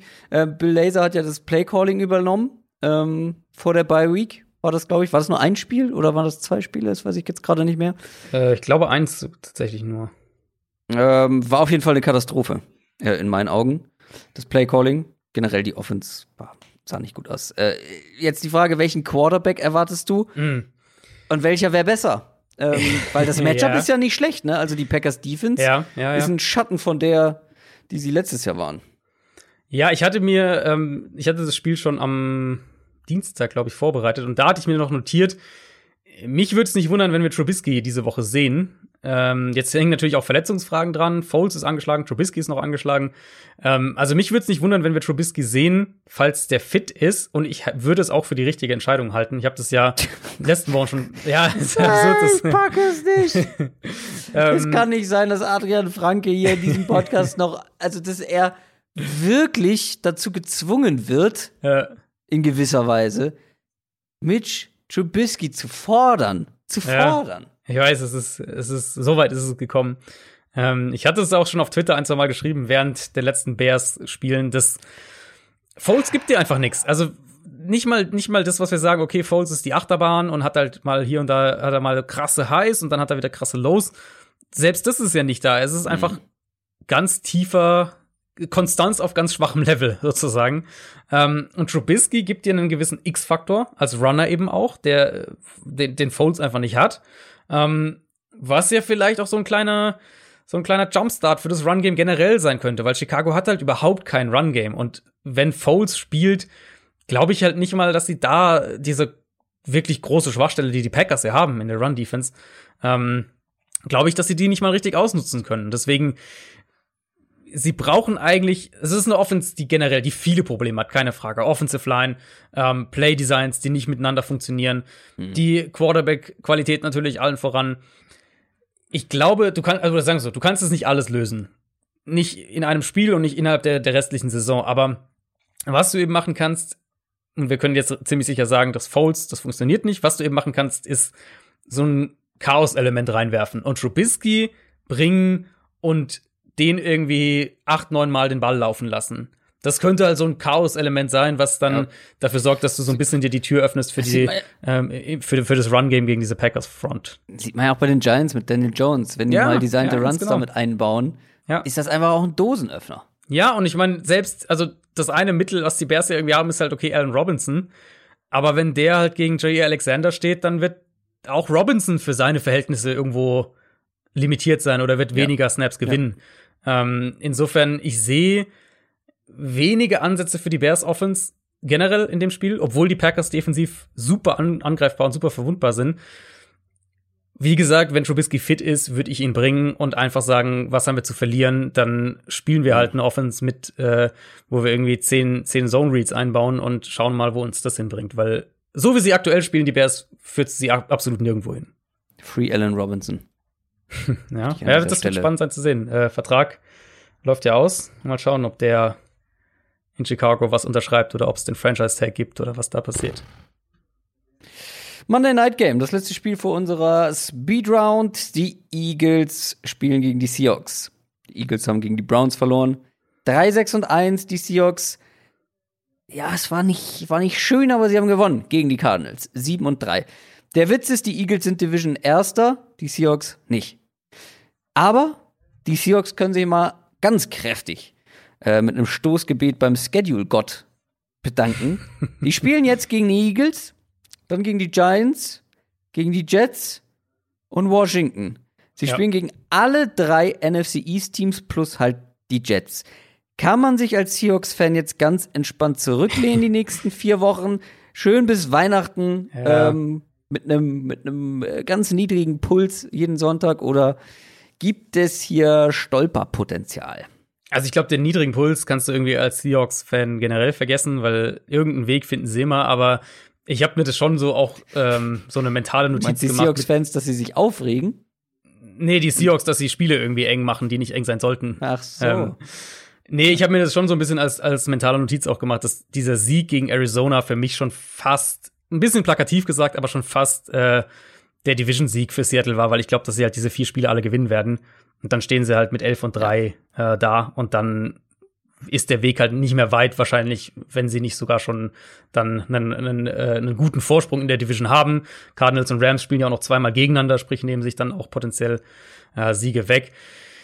Ja, das Spiel auf dem Papier natürlich ist es der beste Gegner von denen oder, oder vermeintlich der beste Gegner von denen, die da jetzt kommen. Ähm, Mhm. wir müssen aber halt doch echt noch mal über Carson Wentz reden. Und ich weiß, ich habe letzte Woche gesagt, äh, Wentz hat da ähm, hat dann mal innerhalb der Struktur gespielt und dann war die Offense auch nicht besser. Cleveland, das Spiel war jetzt wieder so übel von Carson Wentz. Der hält den Ball einfach viel zu lange, der trifft richtig miese Entscheidungen mit seinen Reads, der lässt offene Receiver liegen, der spielt einfach nicht im Timing auch der Offense. Also du hast irgendwie so Third Down, drei Schritte Dropback, Receiver macht einen schnellen Cut zum First Down, ist da, aber der Ball kommt halt auch einfach nicht. Und dann ist das Fenster natürlich zu und dann ist die Pocket auch zu. Ähm, Ja, aber Adrian, ich hab's doch schon getwittert. es Wenn's sind- scheiße läuft, läuft scheiße. Das Ja, ist- das ist, ja, ja, ja, ist natürlich völlig richtig. klar. oh Mann. Ähm, also mein Takeaway nach dem Spiel war, strukturell passt auch einiges nicht in der Offense. Ähm, und Offensive Line war auch wieder ein Thema. Aber die individuellen und die krassen individuellen Fehler bei Carson Wentz, die sind zwar hier und da mal so ein bisschen runtergeschraubt, aber die sind nie weg. Und ja, okay, er hat dann auch eine Handvoll guter Plays, wirft dann ein, zwei Mal einen Big Play auch, einen guten Pass. Aber er gibt der Offense einfach so wenig Baseline. Auch nicht jetzt mit den ganzen Receivern und Running Back und so weiter wieder zurück. Das ist halt ein riesiges Problem. Und mein Punkt ist, du hast eine Offense, die schematisch nicht die großen Überraschungsmomente liefert. Und einen Quarterback, der dir vielleicht ein paar Plays außerhalb der Struktur noch gibt, aber mehr eigentlich nicht. Ja, und jetzt. Und mal ganz ehrlich, wie Ja. viel, also wie Ja. viel schlechter könnte die Offense mit Jalen Hurts Ja. aussehen, wenn du das auch strukturell Ja. um ihn herum aufbaust? Das war wirklich so mein, mein, So. ähm, mein Gedanke aus dem Spiel. Und also man kann es natürlich auch noch Ja. erweitern, bevor du gleich einen, einen Jalen Hurts, äh, Jalen Hurts feiern will ich gar darfst. also nur zum Teil. Ähm, Jason Peters ist ein immer größeres Problem. Lane Johnson musste gegen die Browns wieder mal angeschlagen raus mit einer Schulterverletzung. Jason Kelsey ist angeschlagen. Äh, und ich will es jetzt nicht zu positiv sagen, aber Seattles Defense war jetzt auf jeden Fall mal ein bisschen verbessert die letzten zwei Spiele. Beginnt eben mit dem Pass Rush auch. Dunlap war jetzt gleich ein Faktor. Puna Ford Ja, war ganz gut. Klar, du Das hast immer noch das, ja. das Blitzing und so weiter. Also, es ist alles auf sehr wackeligen Füßen, überhaupt keine Frage. Aber gegen eine Eagles Offense, und das Mhm. ist dann halt so ein bisschen mein Matchup-Punkt, gegen eine Eagles Offense, die Probleme in der Offensive Line hat und die einen Quarterback hat, der den Ball zu lange hält, da würde es mich nicht wundern, wenn Seattle den doch einige Male, ähm, dann einige Male zu Carson Wentz kommt. ich stimme dir voll und ganz zu, was das Jalen Hurts-Thema ange angeht. Weil ich glaube, dass Jalen Hurts, ich war ja sowieso deutlich positiver bei Jalen Hurts. Ich glaube, es war der Quarterback, wo wir den größten, die größte Diskrepanz hatten äh, in der Analyse vorm Draft. Und die Eagles haben einen Zweitrunden-Pick investiert. Und ich verstehe diesen Umgang mit Quarterbacks nicht. Dieses Quarterbacks sind irgendwie unantastbar und heilige und sobald du ihn benchst, ist irgendwie der Glanz dahin. Das verstehe ich einfach nicht. Du hast nicht nur diesen Zweitrunden-Pick investiert, den du ja, also wofür hast du den investiert, wenn nicht für die Situation, dass Wentz schlecht spielt, ja, wenn er verletzt ist, aber du kannst ja jetzt nicht darauf warten, dass Wentz sich verletzt, um dann Hurts zu bringen. Ich verstehe nicht, warum man dann in so einem Spiel nicht einfach mal sagt, okay, Carsten, komm, ist gut jetzt. Ist haut heute nicht hin. Wir haben hier einen talentierten Backup-Quarterback. Lass uns den mal reinwerfen. Schlechter wird's jetzt heute nicht mehr. Wenn er was reißen kann, super. Dann müssen wir in die Analyse. Und wenn es nicht klappt, mein Gott, dann startet Carson Wentz im nächsten Spiel wieder. Das ist doch gar kein Problem. Ich verstehe immer nicht. Ich glaube, dass sich dann auch noch äh, Peterson hingestellt hat und gesagt hat, ja, wir, für uns ist die Saison noch nicht abgehakt. Wir, also, wir wollen die noch nicht be beerdigen quasi. Ja, tust du doch überhaupt nicht. Du versuchst mhm. die Chancen aufs Gewinn zu maximieren. Und dann musst du herausfinden, ob dein Zweitrunden, Zweitrunden Quarterback vielleicht sogar die Chancen maximiert. Und wie du schon gesagt hast, ein Jalen Hurts bringt halt ein ganz anderes Element nun mal mit als Runner, weil er eben wirklich ein richtig guter Runner sein kann. Ähm, und auch ein anderer Typ Quarterback ist. Und dann musst du das ausprobieren in meinen Augen. Und ich verstehe nicht, wie man sich dann so dagegen wehren kann, nur weil es Carson Wentz ist, der mal ein MVP-Frontrunner war, bis er sich verletzt hat, dass man es nicht dann schafft, den mal zu benchen und dann vielleicht nächste Woche einfach wieder normal zu starten. Und wir sprechen über eine andere Franchise, die genau das gemacht hat und wo ich das Problem einfach nicht sehe, ähm, das zu tun. Und die mm. Eagles machen es halt nicht. Ja, da, ich weiß. Äh, da gehen wir äh, dann, glaube ich, auseinander bei der anderen Franchise. Ähm, also ich schätze mal, du meinst die Dolphins in dem Fall. Ja, ich kann auch verstehen, dass man das als Problem sieht. Also ich finde, für, also mich, für mich ist das, die, da werden die Quarterbacks dann so als Heilige dargestellt. Okay, auf keinen Fall benchen, auf keinen Fall benchen. Kann auch nächste Woche wieder starten. Nee, ich finde, also ich finde, es sind, also es sind halt sehr, sehr unterschiedliche Situationen natürlich. Wir kommen ja nachher noch zu Miami. Ähm, da, Logisch. Da habe ich, äh, da sehe ich es anders. In dem Fall stimme ich dir aber voll und ganz zu, weil ja Carson Wentz auch einfach in einem kompletten Loch ist. Und also, was, was ist, denken wir es einfach mal durch. Was ist denn der schlimmste Fall? Was kann passieren? Dass Jalen Hurts richtig gut spielt und genau. am Ende noch das Spiel gewinnt. Genau. Ja, dass Jalen Hurts wow, halt richtig gut aussieht.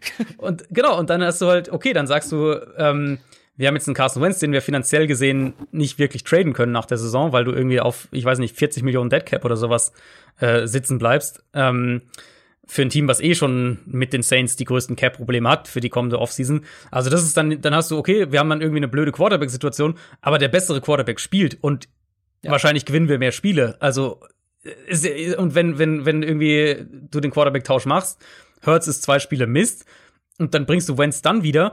Ich sag's mal so, schlechter als jetzt wird Wentz dann auch nicht spielen. Also dann hast du vielleicht einen Carson Wentz, der sogar irgendwie zwei Wochen mentale Pause mal hatte, so ein bisschen wieder refreshed reinkommt, besser spielt sogar. Ist jetzt natürlich alles, sind alles nur Szenarien, die irgendwie sein können. Aber ich finde halt in dem, es gibt einfach keinen, es gibt kein Worst-Case-Szenario, das mich davor, davon abhalten würde, das zu machen. Ja, genau. Und das, ähm, da stimme ich dir in dem Fall, in dem Eagles-Fall stimme ich dir voll und ganz zu. Und so, also, was ich ja gesagt habe vorhin, ich habe es auch geschrieben in meiner Spox-Kolumne Anfang der Woche. Wie viel schlechter kann die Offense halt sein mit, mit Jalen Hurts? Also, wie viel schlechter kann es denn laufen, dass wir sagen, oh nee, das darfst du jetzt eigentlich nicht machen, weil dann, dann ist die Saison irgendwie abgehakt. Das, das sehe ich halt auch gar nicht. Das ist wirklich Quatsch. Die Saison ist nicht abgehakt, nur weil du deinen Zweitrunden-Pick mal aufs Feld schickst, wenn der Starting Quarterback es nicht geschissen bekommt. Ja. Ähm, ja, jetzt haben wir viel über die Eagles gesprochen. Ähm, ja, Seahawks Offense gegen Eagles Defense ist nach all dem, was wir bisher in der Saison gesehen haben, ein Matchup pro Seahawks. Ja, also, es, also das, es ja. gibt ja äh, gibt ja nur einen Weg für die Eagles und das ist halt über die Front Four zu Wilson zu kommen und ihn zu Fehlern zu zwingen. Das ist eigentlich der einzige äh, Weg. Die Eagles sind immer noch Top 5, was Pressure Percentage angeht, also wie häufig sie äh, pro Dropback auf äh, Druck machen auf Quarterbacks, das sind sie immer noch Top 5. Gegen die Browns war es kaum ein Faktor, weil Mayfield auch also auch fast, fast seine gesamte Production über Play-Action hatte. Ähm, da kriegst du als Defensive Line natürlich deutlich schwieriger einen Zugriff. Aber vom Grundsatz her muss das, ist das die einzig realistische Chance, die ich sehe für, für die Eagles auf der Seite des Balls. Ähm, das kann schon auch funktionieren. Also darf man ja auch echt nicht vergessen. Ähm, Arizona, hab's ja vorhin schon gesagt, letzte Woche war halt mit der dritten Garde in der Defensive Line da am Start. Ähm, Seattle sollte schon ein gutes Stück weit mehr Probleme bekommen in der Offensive Line, auch falls sie versuchen sollten, den Ball zu laufen. Chris Carson kommt ja vielleicht zurück. Äh, wird auch das deutlich schwieriger als gegen Arizona, wo sie ja auch dann hier und da mhm. einen Ball gut laufen konnten. Aber klar, also falls die Eagles an der Line of Scrimmage das nicht dominieren, dann wird es super schwer dahinter. Dann spielen sie viel, viel Zone Coverage. Insofern kann Seattle auch sich seine Matchups ein Stück weit zurechtlegen. Darius Slay beispielsweise fast immer auf der linken defensiven Seite. Das wäre dann interessant zu sehen, was sie machen, wenn, wenn Lockett in den Slot geht und, und Metcalf auf der, auf der rechte defensive Seite, ob Slay dann äh, doch mit Metcalf mitgeht oder ob sie, ob sie den dann sogar auf der anderen Seite lassen. Aber da müsste Seattle eigentlich schon seine Matchups sich hinlegen können, auch Big Plays anbringen. Ähm, auch wenn das tatsächlich gegen die Eagles dieses Jahr gar nicht so ein Faktor ist. Also die haben relativ wenige Big Plays im Passspiel zugelassen, sind in der Hinsicht eine der besten Defenses, denkt man gar nicht unbedingt. Ein Punkt noch, dann können wir das Spiel auch abhaken. Greg Olson wird Seattle vier bis sechs Wochen fehlen mit einer Fußverletzung und der war jetzt wahrscheinlich nicht super auffällig, wenn man nicht irgendwie Seahawks-Fan ist, aber ähm, hat nach elf Wochen die drittmeisten Targets bei Seattle und ähm, Seattle spielt ja gerne aus den zwei Tight End Sets und da fehlt ihnen jetzt natürlich einmal ihre generell ihre primäre Option und Olsen ist ja auch ein, wirklich ein guter Blocker und Seattle läuft gerne aus 12 Personnel. Da werden sie jetzt wahrscheinlich ein bisschen oder werden sie auf jeden Fall schwächer aus dieser Personalgruppe sein. Tja, ordentlich Zeit schon auf der Uhr. Kommen wir zur Speed-Runde. Die machen wir heute mal wirklich schnell. Wir hätten da die Falcons und die Raiders im Angebot. Die Falcons stehen 3 und 7 nach der Saints-Niederlage.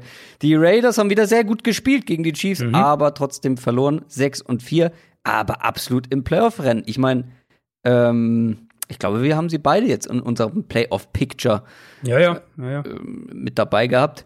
Ähm, ja, also auf der anderen Seite, die Falcons Offense ähm, hat nicht das gezeigt gegen die Saints, was wir erwartet haben. Das könnte hier aber deutlich einfacher und damit auch ein punktreiches Spiel werden. Ja, nee, also ich sehe die Raiders als besten Nicht-Division-Sieger in der AFC. Also ich mag die eigentlich ganz gerne. Ja, ich, ich war ja bei den Falcons so optimistisch vor dem Spiel gesagt, hier die Offensive Line und so, das wird, wird jetzt nicht eine Katastrophe sein gegen die Saints, war dann doch eine Katastrophe. Ähm, Ryan war halt auch gesagt, furchtbar. An den Saints. Ja, ja, ähm, aber Ryan fand ich war auch furchtbar. Also der hat auch in der Pocket echt übel gespielt, mhm. was so ganze Pocket-Präsenz und so weiter angeht. Äh, hat Pressure auch zu einem gewissen Grad eingeladen. Das war wirklich, war wirklich ein schlechtes Spiel von Matt Ryan. Ähm, jetzt kommt eine Raiders Defense, die äh, ja, die wenig blitzt, die wenig zum Quarterback kommt, die eine Secondary hat, die eigentlich individuell keine Antworten haben sollte, ähm, sofern Matt Ryan besser spielt, sofern Julio Jones auch fit ist. Der war ja gegen die Saints auch dauernd mal drin, mal wieder draußen, ja. mal wieder drin, wieder draußen. Ähm, ja, also ist die Frage so ein bisschen, ob das Saints-Spiel jetzt ein Ausrutscher war, ob die Saints einfach so gut waren. Wenn die Falcons Offense wieder mehr das zeigt, was sie in den Spielen davor gezeigt hat, dann wird es auf der Seite des Balls auf jeden Fall ein Shootout. Und dann umgekehrt eben, Raiders Offense macht absolut Spaß. Er hatte das ja letzte Woche auch schon ein bisschen thematisiert. Ähm, ja, man ja. Bist, bist immer noch nicht, bist immer noch kritisch, oder was? Naja, also macht absolut Spaß, würde ich so nicht mitgehen. Kann in Teilen unterhaltsam sein. Vielleicht. Ist aber auch kritisch. Also, ähm, na, ich finde halt, die werfen den Ball gut tief. Ja. Also, wenn sie tief werfen, ja. ist es gut. Aguilar ist da echt, äh, ist da echt eine super Waffe. Du hast einen Top 3 Tight was sie mit Darren Waller machen, auch wie sie in dem Passspiel nach außen einsetzen, nach dem Catch fängt, nutzen. Der fängt alles. Ähm, ja. Fängt alles, genau. Das, das ist schon wirklich eindrucksvoll. Und ja, gut, sie, also ich denke, dass sie gegen die Falcons den Ball jetzt nicht wahnsinnig gut laufen können. Ähm, aber sie sollten die, die Falcons halt vertikal attackieren sollen, äh, können. Und gerade was sie auch mit, mit Waller, mit dem Screen-Pass-Spiel machen, ähm, da sollten sie auch den, den Falcons doch einiges an, an Problemen bereiten. Der einzige Kritikpunkt für mich ist eigentlich, ich würde mir noch mehr im Play-Action-Passspiel wünschen, weil obwohl sie ein gutes Run-Game haben, obwohl sie eine gute Offensive Line haben, obwohl sie Speed haben im Wide Receiver Core, überhaupt kein effizientes ja, Play-Action-Passspiel generell Henry Rux ist halt noch nicht ansatzweise so eingebunden, wie man das ja ja das stimmt schon ja könnte. Ja, Aguilar spielt irgendwie mehr diese Rolle, die wir ja, eigentlich Henry Rux das ist, gegeben haben. irgendwie keinen Sinn. Bengals Giants, die Bengals, ja diese 2 und 7 Saison, da stehen sie aktuell. Die ist natürlich, also die, vielleicht die war die noch nicht äh, die war schon vor der Burrow-Verletzung gelaufen, das wollte ich sagen. Hm. Aber jetzt ist sie es auf jeden Fall konnten äh, ihren Quarterback nicht beschützen und die Giants sind aber ehrlich gesagt noch voll im Playoff-Rennen, obwohl sie fast den gleichen Rekord haben. Mit 3 und 7. Äh, natürlich völlig deplatziert hier in der Speedround, ein Team, was noch äh, Chancen auf die Playoffs hat mit den Giants. Äh, die Giants sind doch tatsächlich mit sechs Punkten Favorit. Wann war das der, das letzte Mal der Fall? Ja, gut, die Quarterback-Situation halt, ne? Ja, man kann halt schon verstehen, ähm, warum. Ja, klar, Quarterback-Situation, Finlay ja. jetzt äh, mit dieser O-Line und dann hat gleichzeitig die Giants Defense ein paar positive Tendenzen gezeigt. Gleichzeitig die Bengals Defense auch nicht gut und dafür sollte auch die Giants Offense dann natürlich gut genug sein. Hast du Finlay gerade gesagt? Äh, ja. Es ist wahrscheinlich gar nicht Finlay. Äh, es wird wahrscheinlich Brandon Allen sein, der startet und Finlay bleibt der Backup. Ernsthaft? Ähm, mh, das zumindest war heute so die Meldung, die Ich dachte, ich habe schon wieder irgendwelche Namen durch den Tür nee, nee, bekommen. Finley Bengals ist schon richtig, aber äh, Finley war jetzt Backup hinter Burrow und wird jetzt wohl Backup hinter Brandon Allen sein. So gut hat er, sich geschlagen, nachdem er rein Ja, durfte. gut, ich ja, weiß ja. auch nicht, ob es einen wirklichen Unterschied macht, sind wir ehrlich. Also, ja. Ähm, ja. Burrow hat ja auch wirklich super viel überspielt, was an Problemen in der Offense war, eben gerade was die Protection angeht. Und das ist wahrscheinlich egal, ob Finlay oder Allen spielt, eine andere Story. Ähm, Finlay letztes Jahr war eine Katastrophe, muss man auch ehrlicherweise so sagen. Also ähm, Allen kennt Zach Taylor noch aus, aus Los Angeles von den Rams. Vielleicht ist das irgendwie noch so ein bisschen ein Faktor. Aber wie gesagt, ich glaube, es wird keinen mega Unterschied machen. Giants sind sicher nicht das Team, wo man jetzt sagt, eine Offensive Line hat da irgendwie Albträume am Abend vor dem Spiel. Aber vor der Bye Week, das Spiel gegen die Eagles, sowas in der Richtung könnte ich mir auch hier gut vorstellen, dass du es eben ähm, mit einem Quarterback zu tun hast, der den Ball dann zu lange hält, dass du ihn ein paar Mal auch blitzt und ganz gut unter Druck setzen kannst und dann Bradbury wahrscheinlich gegen, gegen T. Higgins stellst, äh, Isaac Yadom gegen AJ Green, wo er bestimmt auch ein, zwei Mal verliert, aber deswegen wirst du wahrscheinlich das Spiel nicht verlieren. Joe Mixon fehlt auch nach wie vor. Vielleicht, also so der Spieler, der am ehesten, glaube ich, ein Problem werden könnte, ist Tyler Boyd.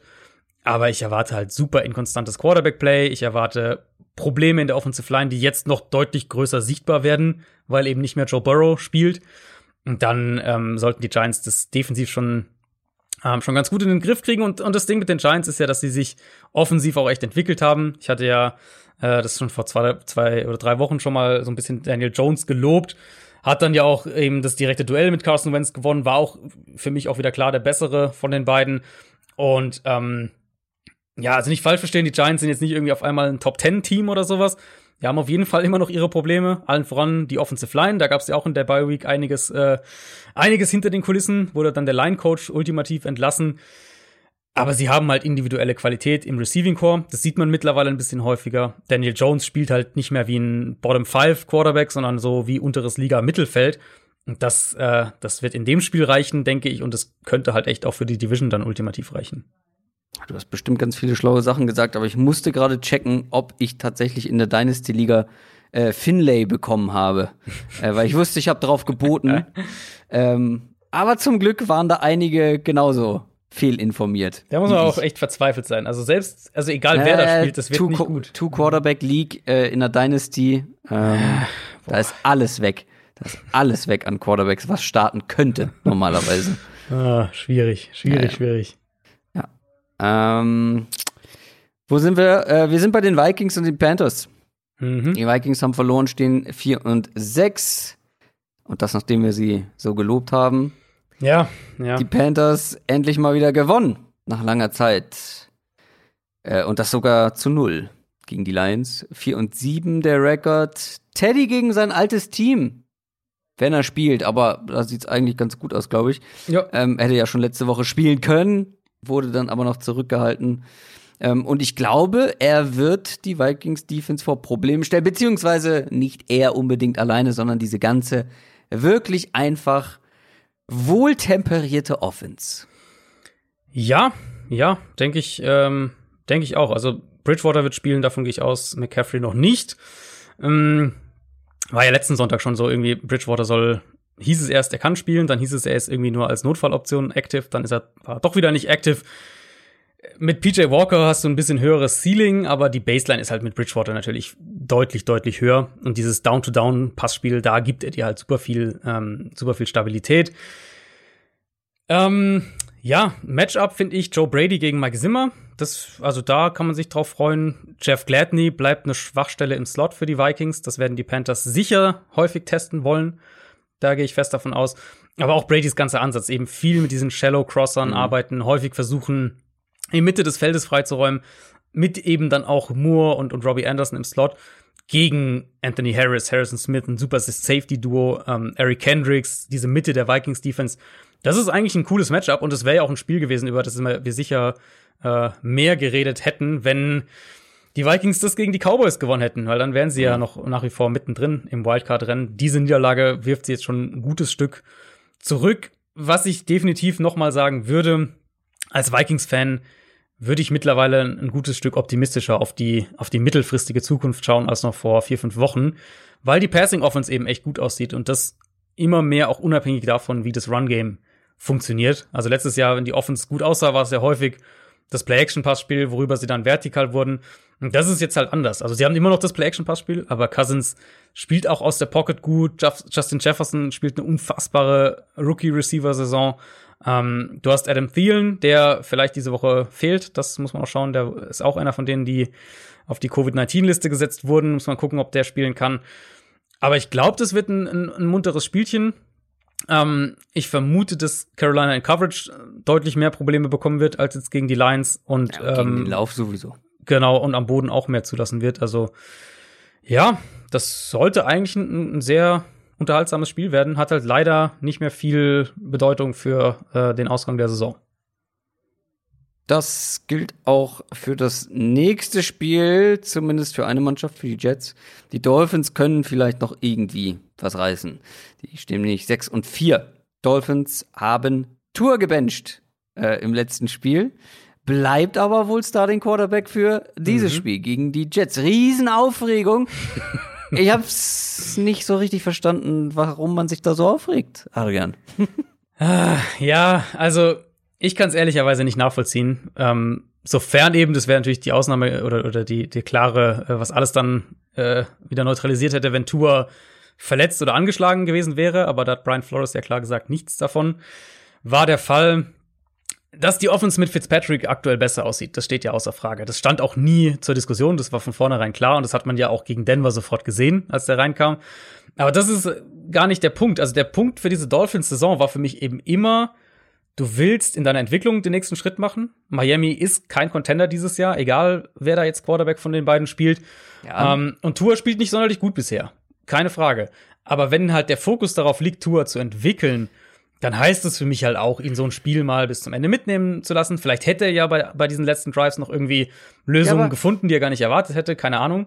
Ähm, das gehört für mich insgesamt dazu. Und ich finde halt vor allem, das ist halt so für mich so ein Punkt. Vor allem willst du deinen Rookie-Quarterback nicht irgendwie nach einer Handvoll Starts zum ersten Mal benchen. Das ist halt irgendwie was, wo ich sage, ähm, ich glaube, dass du halt damit zu einem gewissen Grad schon auch in dem, in ihm das, das Denken reinbringen kannst, dass er äh, jedes Mal um seinen Platz zittert jetzt, wenn er nicht gut spielt. Also äh, vielleicht ist es aber auch für ihn motivierend, dass er weiß, okay, ich muss besser spielen, um diesen Job zu behalten. Aber glaubst du wirklich, dass er, dass ein Rookie-Quarterback in seinem vierten oder was auch immer es war, Start Motivation braucht? Ich glaube eher, dass der Stabilität und Sicherheit braucht, ehrlich gesagt. Ja, da steht, ich glaube, da, also da bin ich ein bisschen zu weit weg. Ähm, für mich sah das eher nach einer ja, Art Erziehungsmaßnahme von Brian Flores aus. Und wenn Brian Flores meint, okay, irgendwie muss ich den triggern, diesen Mann, oder muss ihm einen kleinen Denkzettel verpassen, und das mache ich eben, indem ich dann zeige, okay, Kollege, du musst dich halt ein bisschen steigern hier. Das ist die NFL, das mhm. ist hier kein Zuckerschlecken. Ähm, wir haben hier noch einen anderen Quarterback, der auch spielen will. Aber ich sehe halt das Problem, ja, wir werden es halt dann sehen, was es mit Tua macht, ob er jetzt verunsichert wirkt, ob er jetzt nervös wirkt oder ob er jetzt, keine Ahnung, besser spielt oder ob es alles beim gleichen bleibt. Und das ist, wäre jetzt eher so mein Tipp ähm, dass sich dadurch gar nicht so viel verändert, weil er wird halt wieder starten und ähm, müssen mal sehen, wie es dann in den nächsten Spielen läuft, wenn es dann mal nicht so gut läuft. Ich hätte es jetzt ehrlicherweise auch nicht gemacht, gebe ich zu, aber ich verstehe jetzt die Aufregung nicht so. Ähm, ich sehe das halt nicht als so großes Problem. Mein ich glaube, Eindruck war das eben, kann man schon gut moderieren. Also mein Eindruck war eben, dass sie, dass sie Fits bringen, weil sie halt noch eine Chance hatten, das Spiel zu gewinnen und weil Tua grottig gespielt hat. Ja, vielleicht ist man mittlerweile bei den Dolphins so, okay, wir sind jetzt so weit gekommen, wir würden schon gerne in die Playoffs kommen. Ja, aber das ist halt, ja genau, und das und ist halt die Denkweise, die, die, die, die irgendwo nicht, also die du einerseits verstehen kannst, aber die nicht, äh, die nicht Stringent zweckdienlich ist. ist. Genau, weil dann hättest du Tour gar nicht bringen dürfen. Da hättest du sagen müssen, Tour, Redshirt ja, Fitz spielt die Saison. Wir waren mit Fitz gut im, im Rollen, wir haben Spiele gewonnen. Ähm, Wir machen das Ja, aber vielleicht willst du, und, ja. vielleicht willst du auch dem Team das Zeichen geben, okay, Leute, äh, wir spielen hier nicht um, äh, um die Saison zu Ende zu bringen und dann das Team weiterzuentwickeln, sondern wir spielen hier, um zu gewinnen. Vielleicht war es auch eine Message ans Team. Ja, aber was machst du, wenn jetzt Tua gegen die Jets zur Halbzeit Kacke spielt? Nimmst du ihn dann wieder raus? Weil jetzt hast du ja den, den, den, die- den Präzedenzfall geschaffen. Ist auch die Frage, ähm, hätte er das gemacht, wenn das nächste Spiel gegen, pff, keine Ahnung, gegen die Chiefs gewesen wäre? Und nicht Auch gegen die Jets. Punkt, ja. Aber äh, das ist jetzt für mich so, so- also, was machst du, was, was ist jetzt, wenn Tour, also Tour spielt nicht gut bisher, das muss man vielleicht echt auch noch mal sagen. Er spielt wirklich nicht gut. Er hat viel von seiner Defense, von Special Team, Big Plays profitiert, hat auch echt einiges an Glück gehabt. Das Cardinals-Spiel war gut von ihm, aber ansonsten war es relativ wenig, wo ich jetzt sage, das war gut. Mini-Sample-Size und so weiter und erste Starts, überhaupt keine Frage. Ähm, aber jetzt in, in der Denkweise, was machst du denn dann, wenn er jetzt gegen die Jets grottig spielt? Wenn es irgendwie, wir gehen ins vierte Viertel und die Jets führen 2017 und Tua hat schon drei Interceptions geworfen. So, was machst du dann? Bringst du dann wieder Fits? Naja, letztendlich hast du das Spiel trotzdem verloren und bist jetzt weiter weg von den Playoffs, als du es mit einem Sieg gewesen wärst. Ähm, ich, ich hätte, wie gesagt, ich hätte ihn ja vorher schon nicht getauscht, deswegen würde ich ihn dann auch nicht tauschen äh, Hm. oder runternehmen. Ich frage mich halt nur, bist du nicht so reflektiert genug, auch als junger Spieler, um zu sagen, okay, es war halt echt nicht gut, wie ich gespielt habe und dann werde ich halt runtergenommen. Ich weiß nicht, wie viel Schaden das anrichtet, ehrlich gesagt. Keine Ahnung. Dafür ähm, bin ich zu weit weg vom, vom Job als Quarterback in der NFL. Ja, klar, es ist alles, äh, wir interpretieren natürlich letztlich immer nur rein. Aber ich finde es, also für mich jetzt aus, aus, Coaching-Perspektive hat es für mich irgendwie keinen Sinn ergeben, das so zu machen. Und ich, also ich glaube halt auch, dass du, also wenn ich jetzt sage, Tour spielt nicht gut, er spielt jetzt aber auch nicht äh, komplett verheerend desolat, ähm, dass du in meinen Augen eigentlich nicht im, ich weiß jetzt gar nicht, was ist das, ein vierter Start war glaube ich, oder? Äh, dass du, oder dritter Start, dass du nicht im dritten oder vierten Start deinem Rookie-Quarterback irgendwie eine Message schicken musst, indem du ihm da benchst. Also, Wenn du das hinter den Kulissen vernünftig moderierst, und das traue ich von dem, was ich von Brian Flores bisher so gesehen habe, ähm, traue ich das schon zu, dass er das kann. Und lange Rede, kurzer Sinn, es ist halt wirklich ein sehr gutes Spiel, um zurückzubouncen. Das Klar, es kann auch alles in die Hose ja. gehen, aber ähm, die Jets Defense ist auf jeden Fall ein deutliches Ja. Stück leichter zu bespielen als jetzt die Broncos. Ja, auf jeden Fall. Und, und das ist ja dann auch so der Punkt. Also Tua wird wieder starten. Das hat Brian Flores ja direkt nach dem Broncos-Spiel schon gesagt. Ähm, das ist auch das Spiel, wo du dann halt auch mehr sehen musst von Tua. Überhaupt keine Frage. Gegen eine Jets Secondary, die super anfällig ist. Die haben ja auch noch Brian Poole verloren. Ihren Slot-Corner und generell ihren besten Cornerback. Ähm, mal schauen, ob die Jets im Pass-Rush Miami ähnliche Probleme bereiten können wie jetzt den Chargers. Also Miamis O-Line ist ja durchaus nach wie vor auch wackelig. Da kann man auf jeden Fall angreifen.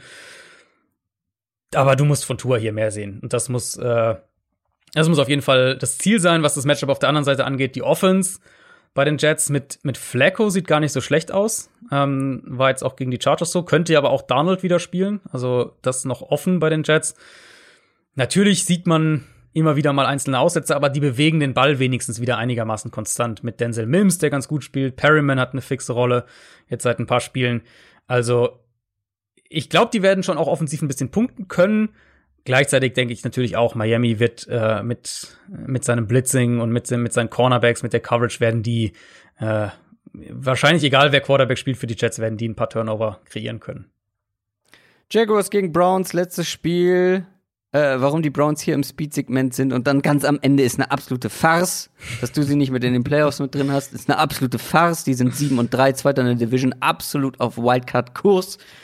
Die Jaguars nicht, mit 1 und 9. Ja, äh, werden sie auch nicht mehr, weil die Browns werden einfach über sie drüber laufen. Hm. Das ist meine, mein, mein Tipp jetzt. Das ist wahrscheinlich richtig. Ähm, zumal ja irgendwie, ich weiß nicht, ob das dir aufgefallen ist, aber das merkwürdige und, und schlechte Wetter, das verfolgt die Browns irgendwie so ein bisschen. Ja, aber das ist, ähm, das ist ganz bewusst gewählt, Mhm. weil die Browns dann ihre Stärken ausspielen Ja, können. ja, genau, nee, nee, das meine ich auch haben so. sie als, völlig äh, die Berechtigung, nur zu laufen und, äh, und Mayfield zu verstecken. Das Ja. ist okay so. Es kann immer regnen bei den Browns-Spielen. Ja, es ist äh, nämlich auch Regen in Jacksonville vorher gesagt am Sonntag. Ja, guck mal. Darauf wollte ich hinaus. Ähm, sie hatten jetzt, also es war jetzt echt auch nicht nur Regen, sondern echt teilweise richtig übles Wetter gegen, gegen die Eagles, war gegen auch immer Houston, in gegen die Cleveland, Raiders. oder? Bitte? Das war auch immer in Cleveland, ne? Ja, ja, genau. Das, ich glaube, es waren jetzt alle drei in Cleveland. da eine Ähm, Verschwörungstheorie dahinter steckt. ähm, sie haben das halt immer echt ganz gut gemacht. Ich, für mich ist halt Mayfield immer noch echt wackelig, war auch gegen die Eagles so. Da, paar richtig ungenaue Dinger mit dabei, hat auch einen, einen offenen Touchdown liegen lassen, in der Pocket nicht gut gewesen, aber sie kriegen es dann halt eben über ihr, ihr Run-Game, Play-Action und so weiter, kriegen sie es äh, gelöst. Das wird in dem Spiel wahrscheinlich genauso sein. Ich denke auch, dass sie im Run-Game das absolut dominieren werden. Defensiv natürlich Browns echt angeschlagen. Miles Garrett wird nicht spielen, ähm, Denzel Ward wird nicht spielen. Ward wahrscheinlich jetzt auch ein paar Wochen dann äh, raus, klingt wohl so mit einer Wadenverletzung. Also eigentlich sollten die Jaguars mit mit LaVisca Chenault, mit DJ Chark, mit Keaton Cole sollten die den Ball da bewegen können. Aber ich weiß nicht, ob du es mitgekriegt hast, wer äh, wer Quarterback für Jacksonville spielen wird. Nee. Mike Glennon. Mike Glennon wird aller Vorsicht nach starten für die Jaguars. Ähm, und damit, ähm, ja, weiß ich jetzt auch nicht, was ich damit anfangen soll. Also, ja, Jake Luton, das, das kann man auch ja zu den Akten legen. Äh, Jake Luton einfach aus sportlichen Gründen. Ja, ja, ja, ja. Boah, das hätte ich aber nicht gemacht. Ja, das war nicht so gut wie, es war äh, lange nicht so gut wie im ersten Start, aber Mike Glennon jetzt stattdessen zu bringen. ja, ist halt, ja eher also, für einen Brad Ripien noch mal irgendwie äh, was investieren. ist halt die, die, der, der letzte Versuch irgendwie von einem Coaching-Staff, da nach einem ja, Strohhalm zu greifen, würde ich Das ist äh, wirklich, das ist wirklich. Würde ich sagen. Äh, und als ob das, als ob die Jaguars nicht genug Probleme hätten, haben sie jetzt auch noch einige, ähm, einige Corona-Fälle gehabt. Die werden am Sonntag, das ist jetzt wohl auch schon klar, ohne drei Coaches sein, darunter Todd Wash, ihr Defensive Coordinator. Das kommt also auch noch mit dazu. Ich glaube, die Jaguars werden da relativ wenig Chancen haben in dem Spiel. Ja, manchmal kommt's knüppeliger. All or nothing. Der Tipp der Woche. Mein Gott, ist die Folge schon lang. Ja, ohne Bye Week. Brutal. So, die Tipps. Wir lagen alle falsch letzte Woche. Hm. Ich, weil ich mich für die falsche Mannschaft entschieden habe. Mit den Rams hätte es geklappt. Desaster. Äh, diese Woche finde ich, gibt nicht so viele Upsets, wo ich auch wirklich dahinter stehe. Also ja, ich ja, spiele ja ein bisschen andere, anders dieses Spiel, weil ich versuche Teams zu nehmen, auf die ich auch wirklich dann zum Beispiel in unserem Tippspiel tippe. Also wirklich auch Upsets, an die ich glaube. Apropos Tippspiel, ich habe dich wieder eingeholt. Hm. Ähm, das ist sehr befriedigend. ähm, mein All-or-Nothing-Tipp diese Woche, und auch den werde ich auch tippen, sind die Titans, die natürlich die oh. Coach schlagen, weil die Titans sind das bessere Team insgesamt, auch wenn es kein gutes Matchup ist. Aber ähm, einige findige Colts-Fans wissen ja, ich hasse ja dieses Team. Ähm, aus irgendwelchen Gründen, die mir keiner erklären kann, äh, habe ich offensichtlich eine große Abneigung gegen die Colts. Äh, nee, habe ich nicht, ehrlich gesagt, aber ähm, ich, ich reite jetzt einfach auf der Storyline. Ähm, die Titans schlagen die Colts. Ich habe sie halt als Division-Sieger und muss das jetzt durchziehen. Ja, ich meine, der Buckner, potenzielle Buckner-Auswahl, wie gesagt, das könnte ein Gamechanger sein. Äh, wieso ich so, so. so mich so laut geäußert habe, ist, äh, dass das auch Dominiks Tipp ist. Äh, er tippt auch auf die Titans gegen die Colts. Ja, es gibt nicht viele diese Woche. Es sind wirklich nicht viele, ja. Ich habe natürlich ein anderes genommen, weil das war mir zu langweilig. Ähm, natürlich. Ich habe äh, die Chargers genommen. Die Chargers gegen Buffalo. Äh, ja. Sind natürlich deutlicher Favorit in Buffalo das Spiel auch, aber wenn die Chargers Chris Harris und vielleicht sogar äh, Austin Eckler zurückbekommen, dann mhm. glaube ich, die schaffen das. Glaub, äh, machen die genug Big Plays und Josh Allen macht ein, zwei Fehler und dann äh, nehme ich einfach mal die in aller Regel verfluchten Chargers. Aber ich habe auch schon irgendwie auf die, ich habe ich hab so auf die ganzen Teams geguckt, die irgendwie so der der traurige Hund sind, der in der Ecke sitzt und dich anguckt. Die Lions und, und Falcons und solche Kandidaten äh, passen die Chargers ja irgendwie auch rein. Ja, finde ich nicht, halte ich nicht für ausgeschlossen. Ähm, ja, es ist ja schön, dass du es langweilig findest, aber du hast halt auch erst zwei richtige gehabt dieses Jahr. Im Vergleich ja, zu Dominik und mir fünf. Fünf, fünf und zwei. Bin ich sehr gespannt, ob da bei dir einer diese Woche mit dazukommt. Das war unsere Preview auf Woche Nummer 12. Es war wirklich ein ordentliches Brett. Lass gerne Feedback da auf sämtlichen Kanälen. Folgt uns natürlich bei Instagram, bei Twitter, abonniert den YouTube-Channel und seid am Sonntag mit dabei. Und wer es möchte, kann uns auch supporten bei Patreon und hat dann Zugriff auf das neue College Update und natürlich auch auf den exklusiven Discord-Channel. Das soll es gewesen sein für diese Woche. Ich wünsche euch ein schönes äh, Wochenende Thanksgiving Football übrigens. Macht's gut. Bis dann. Tschüss. Ciao, ciao.